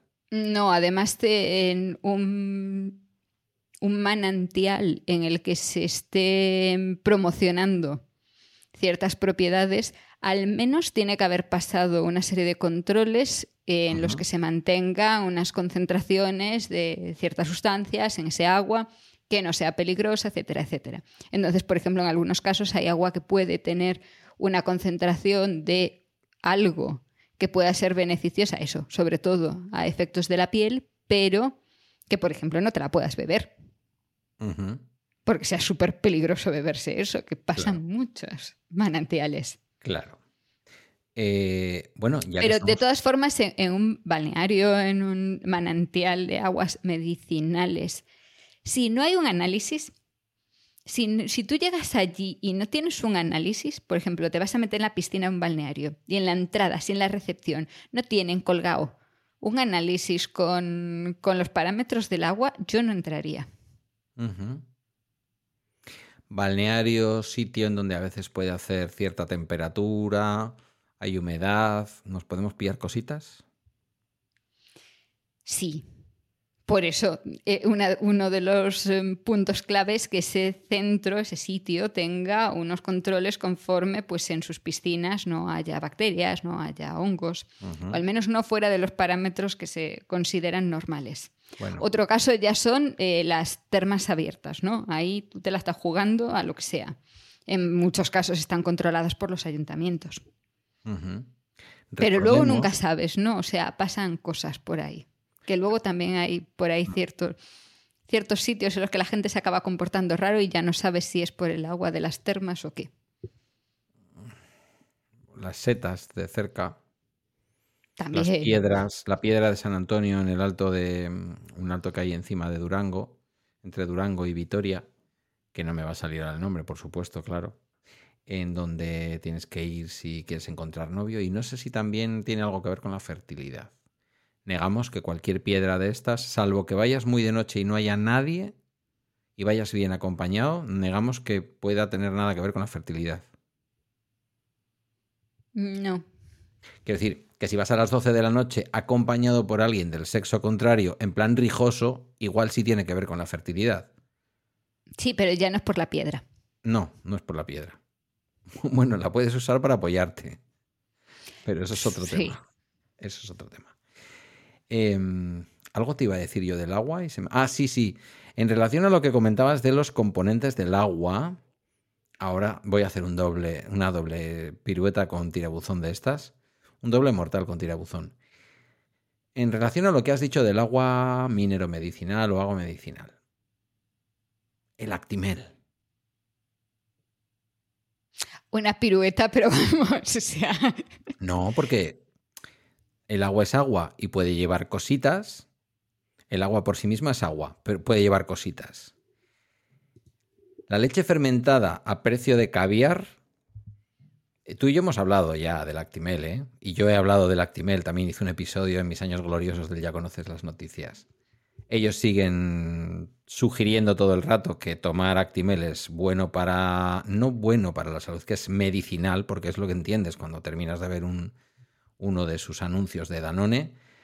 Eh, han sido multados en Estados Unidos, han sido multados por la Unión Europea, pero a ellos les sigue saliendo rentable porque cada botellita de esas viene a salir, no sé, un par de euros o algo más. Y es apenas un dedal de leche fermentada, a la que agregan cositas. Sí. Estoy- decir, es que es- eh, no- mientras hablaba estaba abriendo la. Nos la han web, vendido la idea de que Me son... está dando un mal rollo tremendo. No, nos han vendido la idea de que es el. ¿Cómo se llama esto que tienen ellos patentado? El LKCI, Lactobacillus LKC casei. inmunitas. Inmunitas. Ni más ni menos que inmunitas. LKC Sí, inmunitas. Cuando modificas un, un organismo y lo patentas, puedes ponerle el nombre que tú quieras. Correcto. Pues si le pones LKC inmunitas, pues imagínate. Sin embargo, pueden decir que tiene determinadas propiedades no porque lleve LKC inmunitas, sino porque le agregan vitaminas. Vitamina D, Claro. vitamina B, vitamina no sé cuál. Que podríamos tomar con una fruta o que podríamos tomar incluso con un suplemento. No es necesario. Estoy seguro de que es más barato suplementarte que tomarte un vasito de esos cada día. Ah, Te, te- te voy a corregir, o sea, esto ya no sé, ya el- estamos desfasados, Venga. porque ahora se llama em, Lactobacillus paracasei, especie paracasei, CNM, no sé cuántos, o simplemente, dice, LKCI Danone, marca registrada. Pues igual lo de inmunitas alguien les ha obligado a quitarlo. No, yo creo que es que han patentado una, mm, una versión diferente. Luego, eso sí, di- dice también más abajo que tiene vitamina D, B9, hierro y zinc, que dice eh, esenciales para el correcto funcionamiento de tu sistema inmunitario. ¿Es lo más parecido que la industria alimentaria eh, hace, por ejemplo, con, con la homeopatía, por decir algo? ¿O con las pseudocosas? Hay muchas cosas de esto. Sí, hay muchas. En- sí. Cuando nos dicen que el aceite es alto oleico, es como decir que mancha si te cae encima de la ropa, ¿no? No, depende de la composición, sí hay diferencias. Hay aceites que son mejores que otros, eh, también hay muchas mentiras. En sí, en el aceite diría que la gran mentira en el aceite es que el virgen extra es más sano que el virgen a secas. Bueno, Pero esto igual tienes a otra persona a la que preguntarle más. Eh, yo, yo nos lo explicaría súper despacio. Simplemente es eh, la diferencia entre el virgen y el virgen extra. Todo el mundo tiene que saber. No estamos hablando de oliva y oliva virgen. Ahí hay una diferencia en la composición y en los refinados. Entre el oliva virgen y el oliva virgen extra no vamos a llamar a yoyo, no hace falta. Eh, es una cuestión de catas. Claro. Eh, Pero a, Nutri- a una serie de expertos que, que lo catan le sabe más rico el que llaman extra. Si el extra os supone muchísimo dinero más y lo, vas a, y lo vais a utilizar para algo como, por ejemplo, eh, freír, que no sería el mejor aceite, yo siempre digo lo mismo, pero bueno, hay aceites de semillas para freír que están expresamente pensados para ello y que aguantan mejores temperaturas. Pero si sois muy frikis y muy fans del aceite de oliva, por lo que sea, el virgen extra mm, es para Igual no hace falta. Sí. Claro, es para paladearlo con algo crudo, con un pan por la mañana, con una buena ensalada, pero bueno. Esto, digamos que son pequeños trucos de la industria para vendernos las cosas, como está el aceite, por cierto. A ver, cualquier cosa, cualquiera de estas cosas que ahora se llaman superalimentos, Sí, la mitad estimo. O sea, es una forma de sacarte un El montón de dinero. ¿cómo es el advocate? ¿Cómo es? Advocate es el... Em, aguacate. Eso. Puede ser que me salga algo en inglés que no me salga en castellano. Como si yo supiera inglés, de verdad, qué pena doy. Eh, aguacate, el aguacate. El aguacate lo que está es muy bueno. Sí, no, te digo que no, a mí me gusta mucho el aguacate, pero... Una grasa saludable, muy saciante, tal cual, bien. Vale. Pero como- no es un milagro. No, No, pero te, puede, pe- te puedo dar otra cosa muy de moda como superalimento que mm, no tiene ya tanto sentido, las semillas de chía. Uy, las semillas de chía. Y las bayas de goji, goji. Sí, también. Y la También. sal del Himalaya también. Ah, sí, la, sal- el- el- la sal esa infinita del Himalaya, sí. Que luego caducan un año una vez que la has comprado. Ya. Cómprate una sal la Maldon. sal no caduca, pero bueno. ¿Quieres una sal de ese tipo, un poco de esa manera? Pues cómprate una Maldon. Tipo Maldon, ¿eh? No estamos haciendo aquí publicidad. Dicho lo cual, Maldon, si quieres anunciarte, ya sabes. Eh, Eh, Sí, Vale. en, en la alimentación también hay mucha, muchas cosas de estas. hmm, sí. Hombre, hay que reconocer que es casi pseudocientífico, mágico, diría yo, ver un bote de colacao e imaginarte que eso es algo con lo que chocolatear tu leche. Y no endulzar tu leche y oscurecerla. Hay que reconocer que el psicomarketing que dicen ahora es brutal. A mí es que no me gusta el colacao. Mí sí, entonces- pero no lo tomo. Lo te- Mira, es una de esas cosas que tengo para Guillermo y nunca peco. He decidido que el colacao ya no es para mí. Porque el 80% mira- sea azúcar, pues puede ser.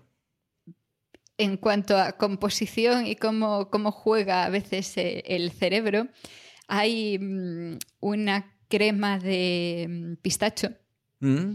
que vende Mercadona Sí. que sabe a nocilla. Oh my god. No, lle- no lleva cacao. Es- Esto, y además será más sana que la nocilla. No me he puesto a comparar, pero sabe, te juro que sabe a nocilla. O sea, si tú te lo comes sin ver que es verde, crees que has echado nocilla. Teniendo en Lo cuenta- cual dice mucho de la composición de la nocilla. Sí, claro, evidentemente.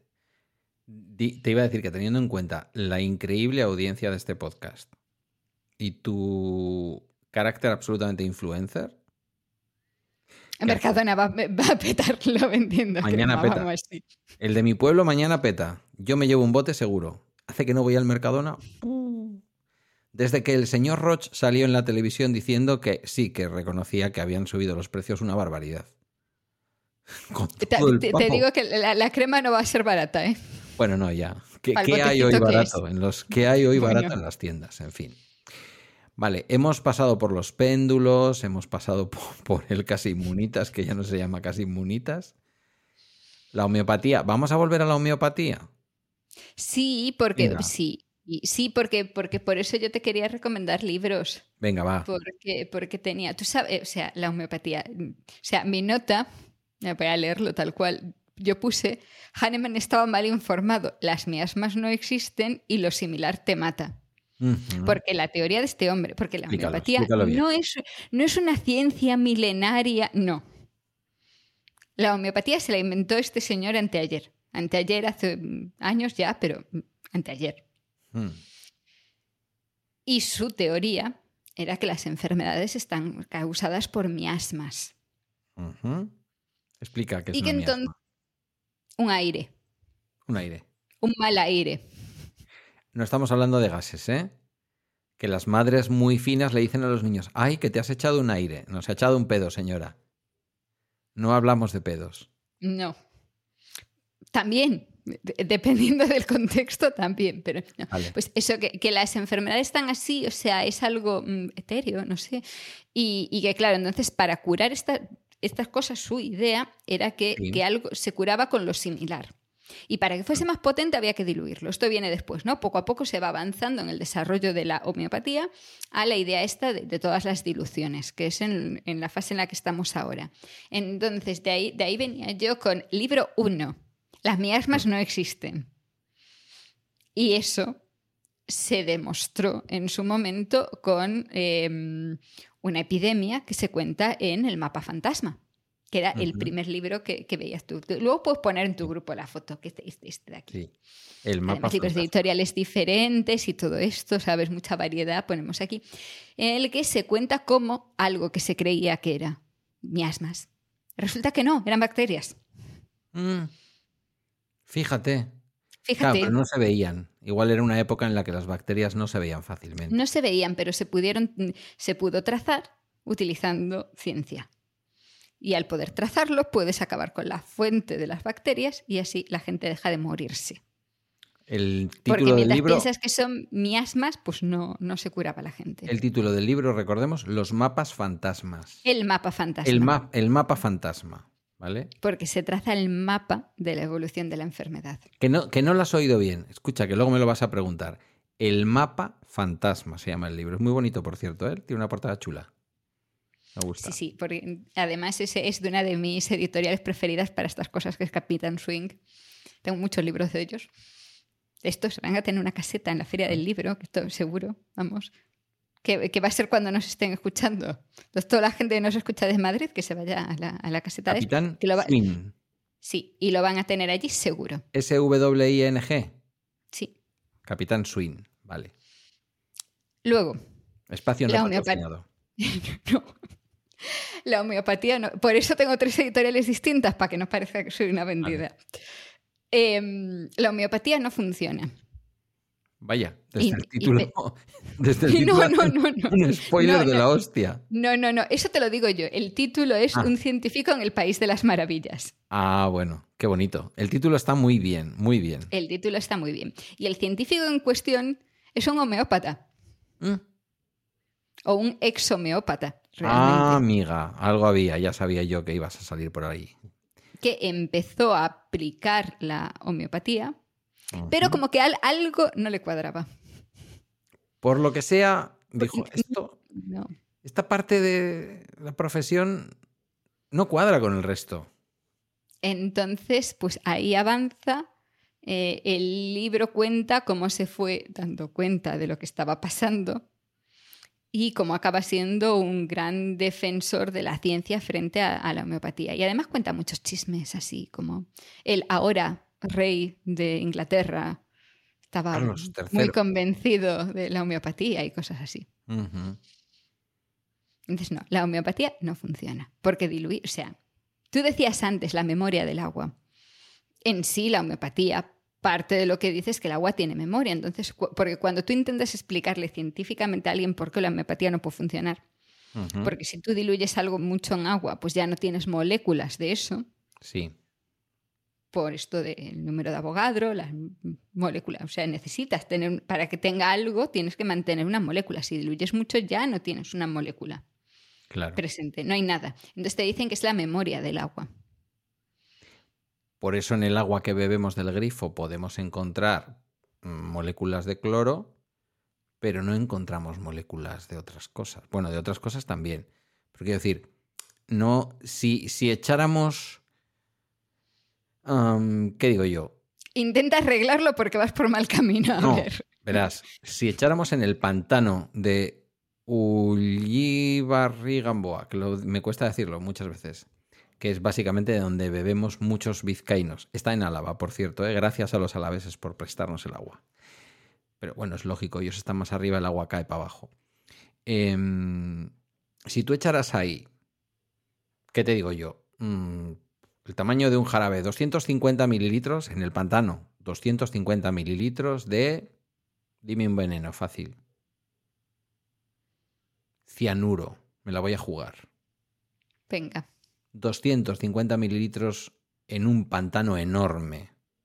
Cuando digo enorme es que hay varios pueblos alrededor, o sea, no es el típico pantano de Extremadura que ves como la pared, tiene varias paredes, o sea, es, brutal, ¿vale? Bebe media Vizcaya de ahí, vaya. Eh, ¿Cuánto cianuro llegaría a nuestro grifo? Pues aleatoriamente a algunas casas llegaría una molécula que no haría nada. Porque lo diluyes y no desaparece. Pero no va a hacer nada en aquellos casos en- a donde llegue eso. Pero tú estás utilizando. Te voy a poner ejemplo más, más duro. Más duro, venga. Más duro. Em, ¿Qué pasa con el agua después de que salga de un pueblo? O sea, mm, en Madrid bebemos del Atazar, del embalse del Atazar, principalmente. ¿Eso está en Lozoya o por ahí? Sí, eso está para allá, para arriba. O sea, es una zona muy grande, el embalse es muy grande. Em, el agua que sale del grifo de las casas de los madrileños, Hmm. ¿a dónde va después? Eh, entiendo que a una depuradora. ¿Y después? Pe- Pero lo de la depuradora lo digo sin saber, ¿eh? porque como en Madrid hay tanta libertad, Sí, sí. igual- igual dejan que el agua fluya libremente. Después de la depuradora, pues, ¿qué te digo yo? Pues nuevamente al medio ambiente, al Manzanares, supongo, o algún sitio así, o al Tajuña, o... Depende de dónde puede ir a diferentes zonas. ¿Qué pasa con ese agua después? Pues que irá a otro pantano y nos la volveremos a beber. ¿Qué pasa si el agua tiene memoria? Uh, Ah, el agua no, pero como tenga memoria el que la está bebiendo y diga, esto lo ha debido de cagar un señor más al norte. Pues eso pasa con todo, con cualquier río grande. Mm. Mm. Entonces el agua no tiene memoria. El agua no tiene memoria. Eh, entonces, el principio de que si a mí un mal me lo causa, pues, ¿qué te digo yo? Voy a seguir con el ejemplo, es un ejemplo chorra. Me lo causa el cianuro. El mal que causa el cianuro tiene mal remedio, ¿eh? también os lo digo, por lo que sea. Yo meto pequeñas moléculas infinitesimas males eh, diluidas en agua con un poco de sabor a anís y a azúcar y en bolicas y me las como. El veneno que me está produciendo o la sustancia que me está produciendo el mal no me puede cu- curar ese mal. Sigo inventando. No sé si hay un fármaco, fármaco, por Dios, qué barbaridad. Un producto homeopático denominado fármaco, incluso por algunos farmacéuticos, qué pena. Eh, incluso por Para, pa- algunos para eso, para eso tenemos. No, este no. Este, para eso tenemos el último libro. Ahora, ahora vamos con los farmacéuticos. Eh, yo cuando he usado, cuando era pequeño mm, Guillermo y he usado homeopatía, me preguntaba por qué solo me podía ir a esa farmacia. Y es que era el único sinvergüenza de todo Bilbao que la vendía. Eh, si hubiera ¿Para un- qué, qui- ¿Para qué quieres un.? para, la, para el colesterol, pues deberían de meter una molécula de colesterol, de lo que sea. no, porque no, siempre se utiliza el, el veneno. Ah. O sea, em, en algunos casos conocemos cosas alternativas. Voy a buscar. O sea, Sí, sí. innovando. La multinacional francesa que se ha hecho multimillonaria con el tema de la homeopatía, que esto parece como alternativo, pero esto lo controla casi todo, el 90% una multinacional francesa, francesa o suiza, Francesa. francesa. Boirón, escrito. Si veis Boirón en una cosa que parece un fármaco, No lo es. y si os lo ha mandado un médico, sí lo es, pero no volváis a su consulta. Eh, o sea, no siempre es meter el, el veneno que te causa la enfermedad. Espera, que igual sí. No sé qué es, que no- ni siquiera sé cuáles son los ingredientes. He encontrado un remedio. Un eh, remedio. una cosa de Remedio homeopático. que dice que dice dice em, Os tenéis que quedar hasta el final, porque el, el- el capítulo tiene final feliz. Ha sonado fatal lo de Mm, final ¿ah, sí? feliz, ¿no? Sí, ha sonado fatal. Ah, Vale, no, sí. eh, Boirón también tiene. Sí, tiene, tiene. Ahora me vas a decir que Boirón ha empezado. Bueno, yo le llamo Boarón, ¿sabes? Me parece más. Sí, chic. Boirón. Eh, Em. tiene, tiene gránulos de estos que dices tú, diluidos 30 veces. O sea, en- entiéndase, es, eh, 30 veces es que lo divides entre 10 y luego entre 10 y lo- así 30 veces, ¿vale? No es aritmética, es geométrica. O sea, no queda Y nada. tiene, tiene colesterol. ¿Tiene colesterol? tiene colesterol. Pero luego aquí hay otra, eh, hay otra marca, homeopatía ámbar, que tiene otras cosas que no sé qué son. Homeopatía sí. ámbar es una, es una línea de homeopatía de Boarón. Pare- no, No. No, no, no, o sea, es otra marca, pero parece pero parece que también, o sea, los ingredientes que utiliza, mira, aquí lo encuentro en una farmacia, eh, también los usa Boron para otras cosas. Es curioso porque, fíjate, uno de los componentes que, que Ámbar utiliza para bajar el colesterol, según Boaron, realmente sirve para curar patologías del sistema respiratorio y ayuda a luchar contra el envejecimiento. Mm. Y si lo tomas en, do- sigo en sin dosis saber altas, qué es. En dosis altas te opera de fimosis. Creo. Ya, a saber. Porque, o sea, es que como eh, ni siquiera, si te lo juro, no sé qué es el compuesto. Y aquí yo creo que está bien que entre tu tercer libro. Mi tercer libro. Mi Claro, tercer libro ha molestado a mucha gente. La homeopatía barata no es. Si encima nos están vendiendo agua con azúcar, imaginaos a qué precio sale eso. ¿Y nos la venden dónde? Y nos la venden en farmacias. Correcto. Confía en su farmacéutico, pida consejo farmacéutico. Aquello, ¿te acuerdas? Ya no sé si se sigue poniendo al final de los anuncios de medicamentos. Consulta a su farmacéutico. No sé no. Sí, ahora se pone una versión más corta. Vale. Antes eran más puntos, ahora el Y ese texto de es su más corto. farmacéutico si su farmacéutico es fiable, porque puede ser un documentado también. Sí. Hay muy pocos, hay que decirlo, porque además Boarón, cada vez que puede, Boarón en España, saca pecho diciendo que lo venden 15.000 farmacéuticos en toda España. Bien. Eh, tampoco tanto. Pero ¿qué dice el libro? Cuéntanos. Claro, es realmente no- nos sirve tanto para la homeopatía como para el punto que nos queda, que la fitoterapia. El No- libro no es el, ¿eh? el lado oculto de la farmacia.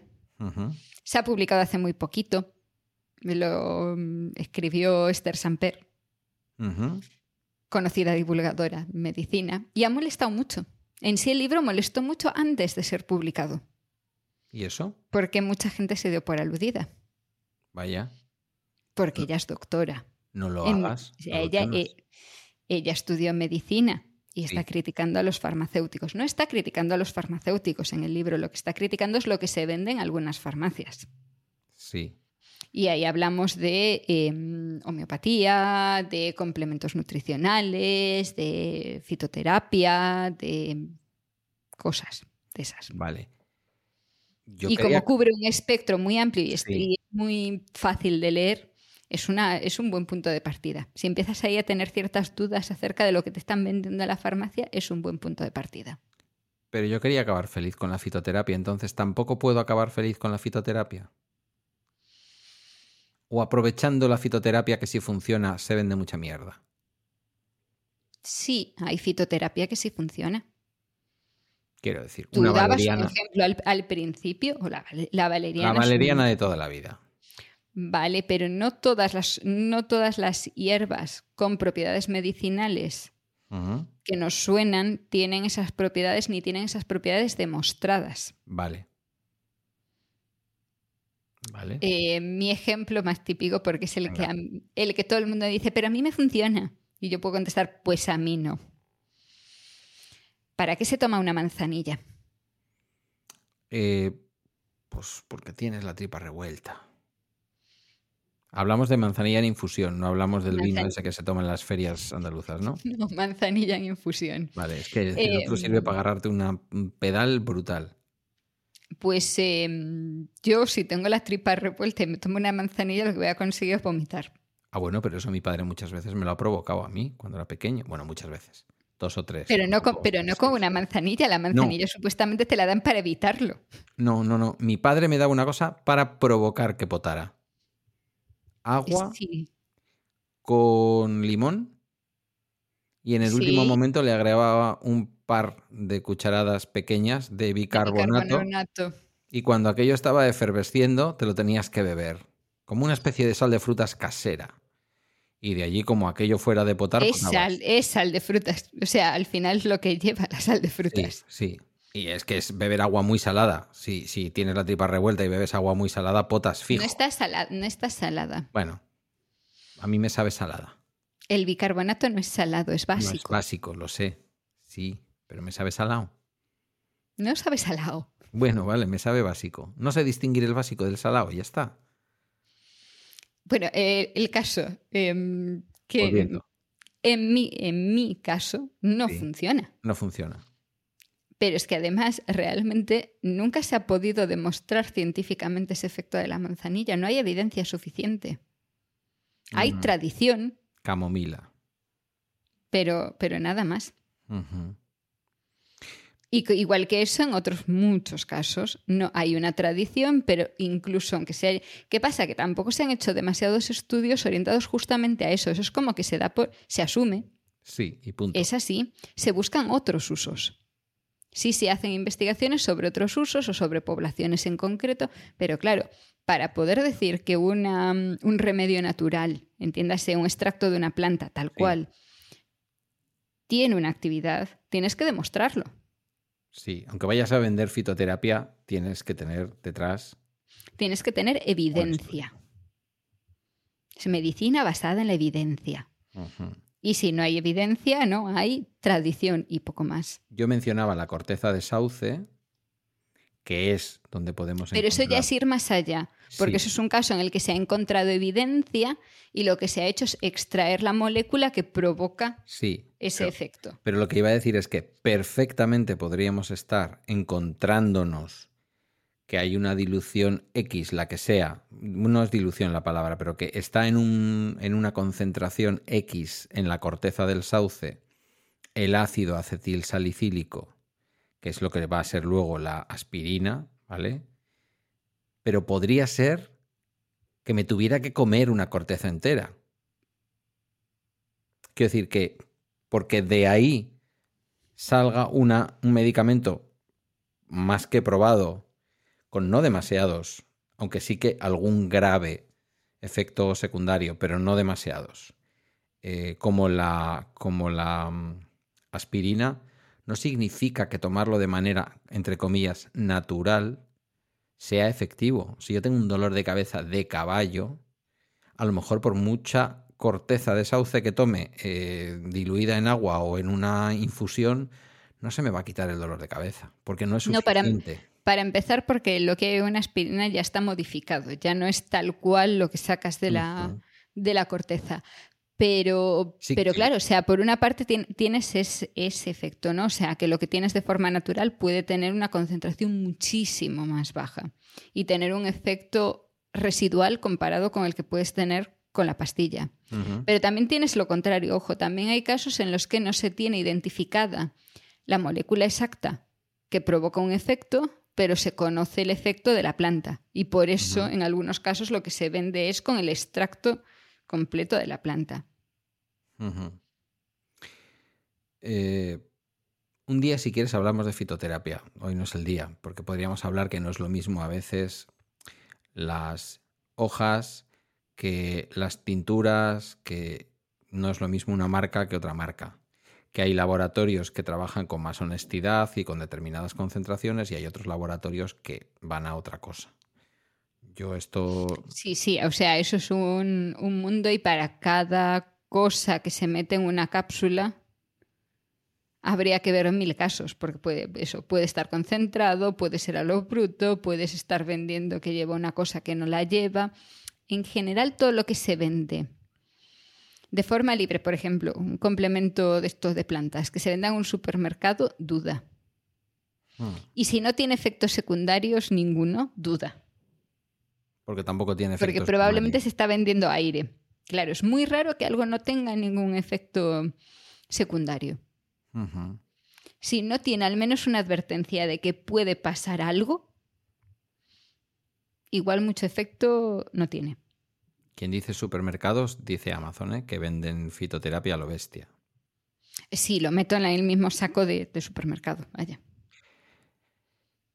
Que busques en tu barrio a la farmacéutica que no va a engañarte con homeopatía y a lo mejor si trae un fármaco basado en fitoterapia, lo que te está vendiendo es fiable. Y si no, pregúntaselo. Y si se ofende, no vuelvas.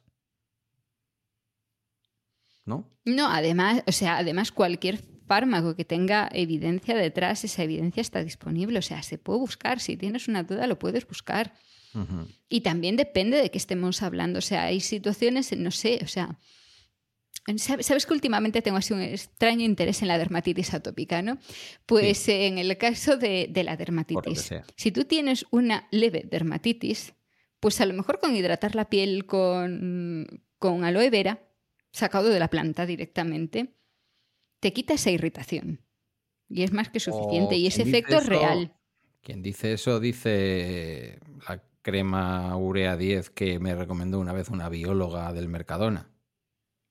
Cualquier cosa así. No, pero yo estaba intentando tirar a lo de una planta natural, directamente, natural. así, a lo Vale, vale. bruto. Sí, sí, sí. Pe- Vale, sí, pero si lo que tienes ya es algo grave, Vete al médico. pues igual- ya, no, ya no solo el vete al médico, es igual lo que necesitas ya es algo más serio, Claro. ya bien analizado, ya saber qué efecto tiene exactamente, un efecto que se pueda medir. No, más así, más o menos, no. Y en cualquier caso, tome lo que tomes y uses lo que uses, por muy natural que sea, hay que tenerlo en cuenta. O sea, recordemos esto de si te estás tomando otras pastillas, tenlo en cuenta, consulta si va a haber una incompatibilidad y todas estas cosas. Te voy a hacer una pregunta para que que luego acabemos- pasan cosas raras. Te, te voy a hacer una pregunta para que acabemos muy arriba y darte la posibilidad de que salga la ácrata que, te vas, que llevas dentro. Dicen, cuentan, se rumorea que cuando se modificaron los niveles de colesterol eh, considerados sanos, que como en todo esto mm, vino de sociedades estadounidenses, no sé si de cardiología o lo que fuera, entre quienes eh, bajaron de 275, creo que era el límite máximo que se permitía para considerar un colesterol sano, hasta los 200, que es ahora. Yo he vivido lo de los 275 y he vivido lo de los 200, porque cuando pensabas que lo estabas haciendo bien, de pronto te cambiaron las reglas. Yo he oído que entre los seis científicos que estaban en el comité que decidió que se bajara tal, mm, algo así como cuatro de ellos tenían declarados intereses directos en Todos- laboratorios, Todos los médicos tienen conflicto de intereses. que es obligatorio To- declarar. Todos, to- todos los médicos que hacen este tipo de estudios tienen conflicto de intereses. Vale. O sea, hay médicos que no, pero los que participan en este tipo de estudios sí. Sí. Bueno, yo lo que he oído es que esta cifra en concreto dependió de, un- de una comisión de seis científicos, de seis médicos y médicas, y que cuatro declararon conflictos de intereses, y que se sospecha que los otros dos también los tenían, pero no los declararon. Me lo creo. Em, y tengo a mí, y tengo a mi terapeuta de siempre. Cuando digo terapeuta, digo psiquiatra, ¿eh? tampoco sin, ningún tipo de rubor, lo, lo- lo digo aquí porque lo he contado millones de veces. Con su título de medicina, con su título de psiquiatría, extraordinario psiquiatra, mejor persona, y que sin embargo, sin embargo, debo decir, si quieres, te ofrece acupuntura. Si quieres, te ofrece homeopatía. Sí, no me pongas estas caras. Pero te lo pregunta. Te dices, ¿quieres fármacos químicos normales? ¿Quieres probar homeopatía? ¿Quieres probar alguna de estas cosas? Y él tiene sus títulos de Francia, de universidades francesas de homeopatía, porque el tío estudiado es. Otra cosa es que lo que haya estudiado Sí, sí, en bueno, parte sí, sea una ya, mierda. ¿vale? Bueno, sí, lo que sea. Y es un tipo entrañable. Y no es un timador. Quiero decir que este señor, si hoy le pido cita, que hace mucho que no estoy con él, por suerte, posiblemente no me pueda dar cita en los próximos seis meses. Como psiquiatra normal y corriente, ¿vale? De los que te manda tranquimacín. O sea, no lo necesita para vivir. No es un engañabobos que necesite esto para vivir. Y hace muchísimos años que me dijo, Pedro, la mejor proteína es la del huevo. Ya, pero es que tengo colesterol. Olvídate del colesterol. Ya, pero es que me ha dicho el médico, ¿cuáles son tus niveles de colesterol? Le, le dije mis niveles de colesterol y me dijo, no tomes atorvastatinas con ese colesterol. Anda un poco más. Y deja la atorvastatina. ¿Qué, qué tienes que decir a eso? Que probablemente tenía razón.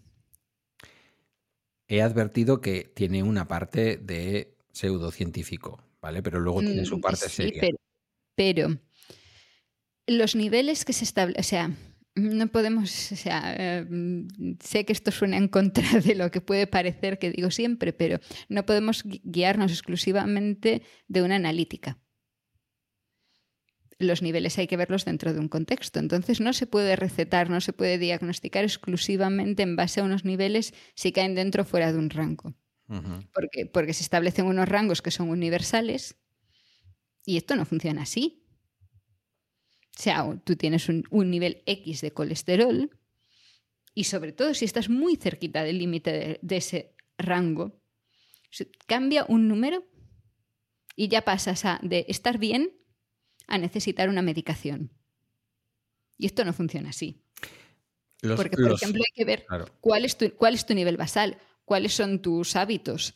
Eh, se puede bajar. Hay veces, o sea, y ahí está esa parte y la concurrencia con riesgos, ¿vale? Cuando mi perímetro abdominal creció, mi médico me dijo atorvastatina sí o sí.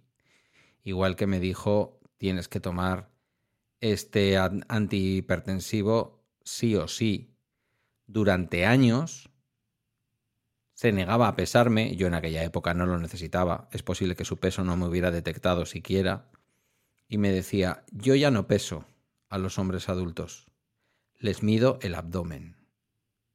Porque todas las investigaciones demuestran que el peso ya no es importante. Lo importante es la acumulación de grasa abdominal. En sí lo que debería hacer no es, medir solo el, perímetro, sino realmente calcular la, cantidad de grasa. Pero, pero, medir el perímetro sí es mejor que, pesar, desde luego. y luego él me decía, no fumas, no.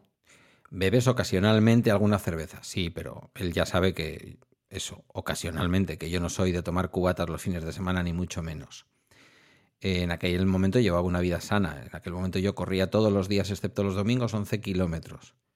Y yo tenía el colesterol alto, porque mi padre tenía el colesterol alto, siendo una persona que se ha alimentado siempre mucho mejor que yo y que ha hecho siempre mucho más deporte. Y me dijo, tienes un 11% menos de posibilidades de un evento cardiovascular que una persona de tu edad no te voy a dar atorvastatina porque tengas un poco alto el colesterol. Y yo dije, ah, muy razonable. Entonces, pues estas cosas también, ojo que a veces los médicos no tienen tiempo para andar con estas cosas. Mira, claro, es que es eso, o sea, depende de todo, de todo el contexto, ¿no? Hay que, hay que valorarlo en conjunto. Pero sí, sí, es, sí se dan a veces eh, medicamentos en un momento en el que no son estrictamente necesarios. Pasa también para la hipertensión. En muchos casos se pueden hacer otro tipo de, mm, de cosas que mm, ayuden a, bajar esa tensión, pero también además está eso, ¿cuál es el nivel basal? ¿Qué es lo normal para esa persona? Porque no todas las personas tenemos el mismo nivel basal. ¿Qué, qué pasa? Que es eso, los límites, establece, hay, que, hay que establecer límites. En algún momento pero esos límites se cambian. Y es cierto que según vamos acumulando más y más evidencia, pues las recomendaciones cambian. En el caso del colesterol se bajó el límite en su momento, ahora hay ciertas dudas acerca de si ese límite tiene que ser así o si habría que volver a subir el límite. Porque igual mm, también pasa que lo que estamos midiendo no tiene sentido, porque igual ese valor que a ti te dan, ese 200 lo que sea, igual hay que verlo en un contexto, igual no hay que ver solo ese número, igual hay que verlo con otros números y hacer una, un cálculo global sí, sí, sí, para tenerlo en este, cuenta. Mi médico utilizaba algún método de una universidad estadounidense que mezclaba varios factores y ahí es donde él se preocupaba por los factores de manera individual. Y a mí eso me gustó, me pareció interesante. Es verdad que mi médico es un hombre pues, que le gusta estar un poco al día de las investigaciones, me imagino que leerá, que leerá investigaciones y ese tipo de cosas. No hemos querido acabar. Bueno, dime, dime. Me decir No, y te decía, y lo de la parte del huevo es el ejemplo de cómo la, evidencia va cambiando y cómo hay también otros intereses. Hace 30 años se decía que para una dieta sana no debías tomar más de un huevo a la semana, si eso dos. Y sabemos que no hay ningún problema. Para empezar, porque la cantidad de huevos que consumas no va a afectar a tu colesterol son otras cosas las que afectan a tu colesterol, no, no el que tú tomes unos huevos revueltos, una tortilla. Mm. Entonces hay que tener en cuenta que la, la ciencia no es, eh, no es la verdad absoluta. La evidencia va cambiando con el paso del tiempo y las recomendaciones se van adaptando. La ciencia lo que nos garantiza es un método. Que esto es importante. Sí, Y es verdad que ese método nos puede decir en los años 50 que el aceite de oliva no sé qué, pero después las investigaciones demuestran que eso no era así, sino todo lo contrario. Y se puede demostrar que a veces la ciencia se equivoca. Pero esto no puede no, es dar que, alas. no es que la, no, no, la ciencia no se equivoca. No se equivoca. Te da, los mejo- te da las mejores. eh, siempre que no haya conflictos de interés que estén afectando, te da la mejor recomendación con los datos disponibles. Te dice lo que hay con los datos que hay. No te está mintiendo en base a esos datos, te está diciendo lo que hay con esos datos. Cuando haya más datos, quizás se cambia la perspectiva. Pero no es que se haya equivocado antes, es que no tenía datos para decir otra cosa. Me sabe mal acabar un episodio sobre las pseudocosas hablando de ciencia. Pero bueno, démosle la vuelta. La ciencia es lo que combate las pseudocosas. Si no hubiera ciencia, Claro. Seguiríamos en la oscuridad de creer a cualquier curandero que una hierba untada de no sé qué manera en nuestro cuerpo y dar dos volteretas alrededor de una piedra una noche de luna llena nos va a curar las almorranas. Y por lo que sea eso, pues no suele pasar. Darte baños en una playa para quedarte embarazada. Depende de lo que hagas después del baño. Volvemos a lo de la piedra. y dale. No, claro, es que eh, dice, es que no han contado todo. Si te vas a la playa, ¿cómo se llama esa playa tan fría que tenéis ahí al lado de tu pueblo? Un poco más para allá. Camino del balneario de La Tosha. La de la de las olas, la lanzada. La lanzada. Te vas a la lanzada y eres capaz de salir de allí sin congelarte. Por cierto, ¿qué pasó el verano que yo fui allí? Buah, hace un frío en las playas de Pontevedra. Menudo frío hacen las playas de Pontevedra. Y yo llegué allí y dije, ¿qué frío? No, Pero esto los dirá, lo dirán los valencianos. Y así cerramos el círculo. Esto lo dirán los valencianos, que se bañan en el pis ese a 28 grados. Pero los que estamos es, que, es que lo acostumbrados de meterse en caldo yo no acabo de verlo, entonces. Claro. Los que estamos acostumbrados a bañarnos en el norte, tú te vas a Galicia. El agua bueno, de las rías está calentita. el Dentro agua de las rías está es- calentita. Eso es pis de gato, claro, por supuesto. No, pero yo estoy hablando ya de irte, yo qué sé, a las CIES o a la. o A ver, en la, tú. eh, en, la, lan- en la lanzada está, está bastante expuesto. Ya es una zona Claro. mm, expuesta y, y hay, hay olas y, y el agua está fresquita, sí. Sí, pero somos gallegos y somos vascos. Sí, yo no tengo ningún problema en bañarme allí. Pues eso. No sé por qué hemos llegado a esto, pero bueno, hemos llegado a esto. Que no quería yo acabar, insisto, un programa sobre pseudocosas y pseudociencias y supercherías hablando de medicina.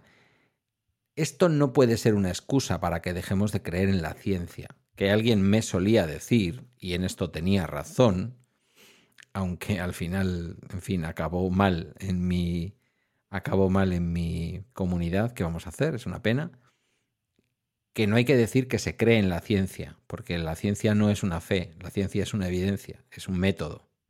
Entonces, hay que seguir confiando en la ciencia, por decirlo de alguna forma. Hay que luego- ver la evidencia. Sí. Al final es eso, hay que ver de qué hay evidencia. Y si Es- no hay evidencia, dudar. Y que estamos hablando aquí de que unos señores con intereses pudieron a lo mejor mover mm, con más o menos, porque nadie dice que lo hicieran a mala fe, sino que ellos estaban convencidos porque también les interesaba estar convencidos. Pero siempre va a haber pares que les puedan llevar la contraria y que digan, a mí no me parece que haya que medicar con atorvastatinas a partir de 200. Que eso es un poco también la ciencia. Y claro, y, y Nunca puede depende cambiar. solo de 6. ¿No? No, no. Pues ese es el tema. Porque al final Venga. parece ciencia, pero igual eso fue más una decisión política que científica. Sí, estas cosas también pasan. Ahí estamos. Mm, ¿Tienes algo más? Nada más, ¿no? Llevamos dos horas Menudo casi. repaso. Pues nada, eh, que nos cierran la taberna. Literalmente nos cierran la taberna. Así que tendremos que llevarnos la conversación a otra parte. Encontraréis más información. ¿Cómo era el tercer libro? Que no lo hemos dicho bien. El lado oculto de la farmacia. El lado oculto de la farmacia. Te, te puedo hasta dejar links para que los pongas en las notas. Vale, pásame links. Luego, por iMessage. Luego. Sí, sí. No, tenemos todavía una semana para publicar esto. Vamos a publicar un día uno, ¿eh? ¿Es consciente? Vamos no, pero vale. Vamos a tope con el mes de junio. Eh, bueno, pues encontraréis en las notas del capítulo, eh, en emilcar.fm barra la taberna, todas estas cosas. También podéis hacernos llegar vuestros comentarios, preguntas y sugerencias mm, a través de Twitter. Qué pocas ganas me da de decirlo. Nos encontraréis como CG Doval y El Ojo que Ves. Ambos estamos ya en Mastodon también. Y ambos tenemos comunidad, la de bacteriófagos y la de bala extra. Y en cualquiera de ellas, incluso en ambas, podéis comentar este capítulo. Hasta el próximo con un nuevo tema y en un nuevo puerto.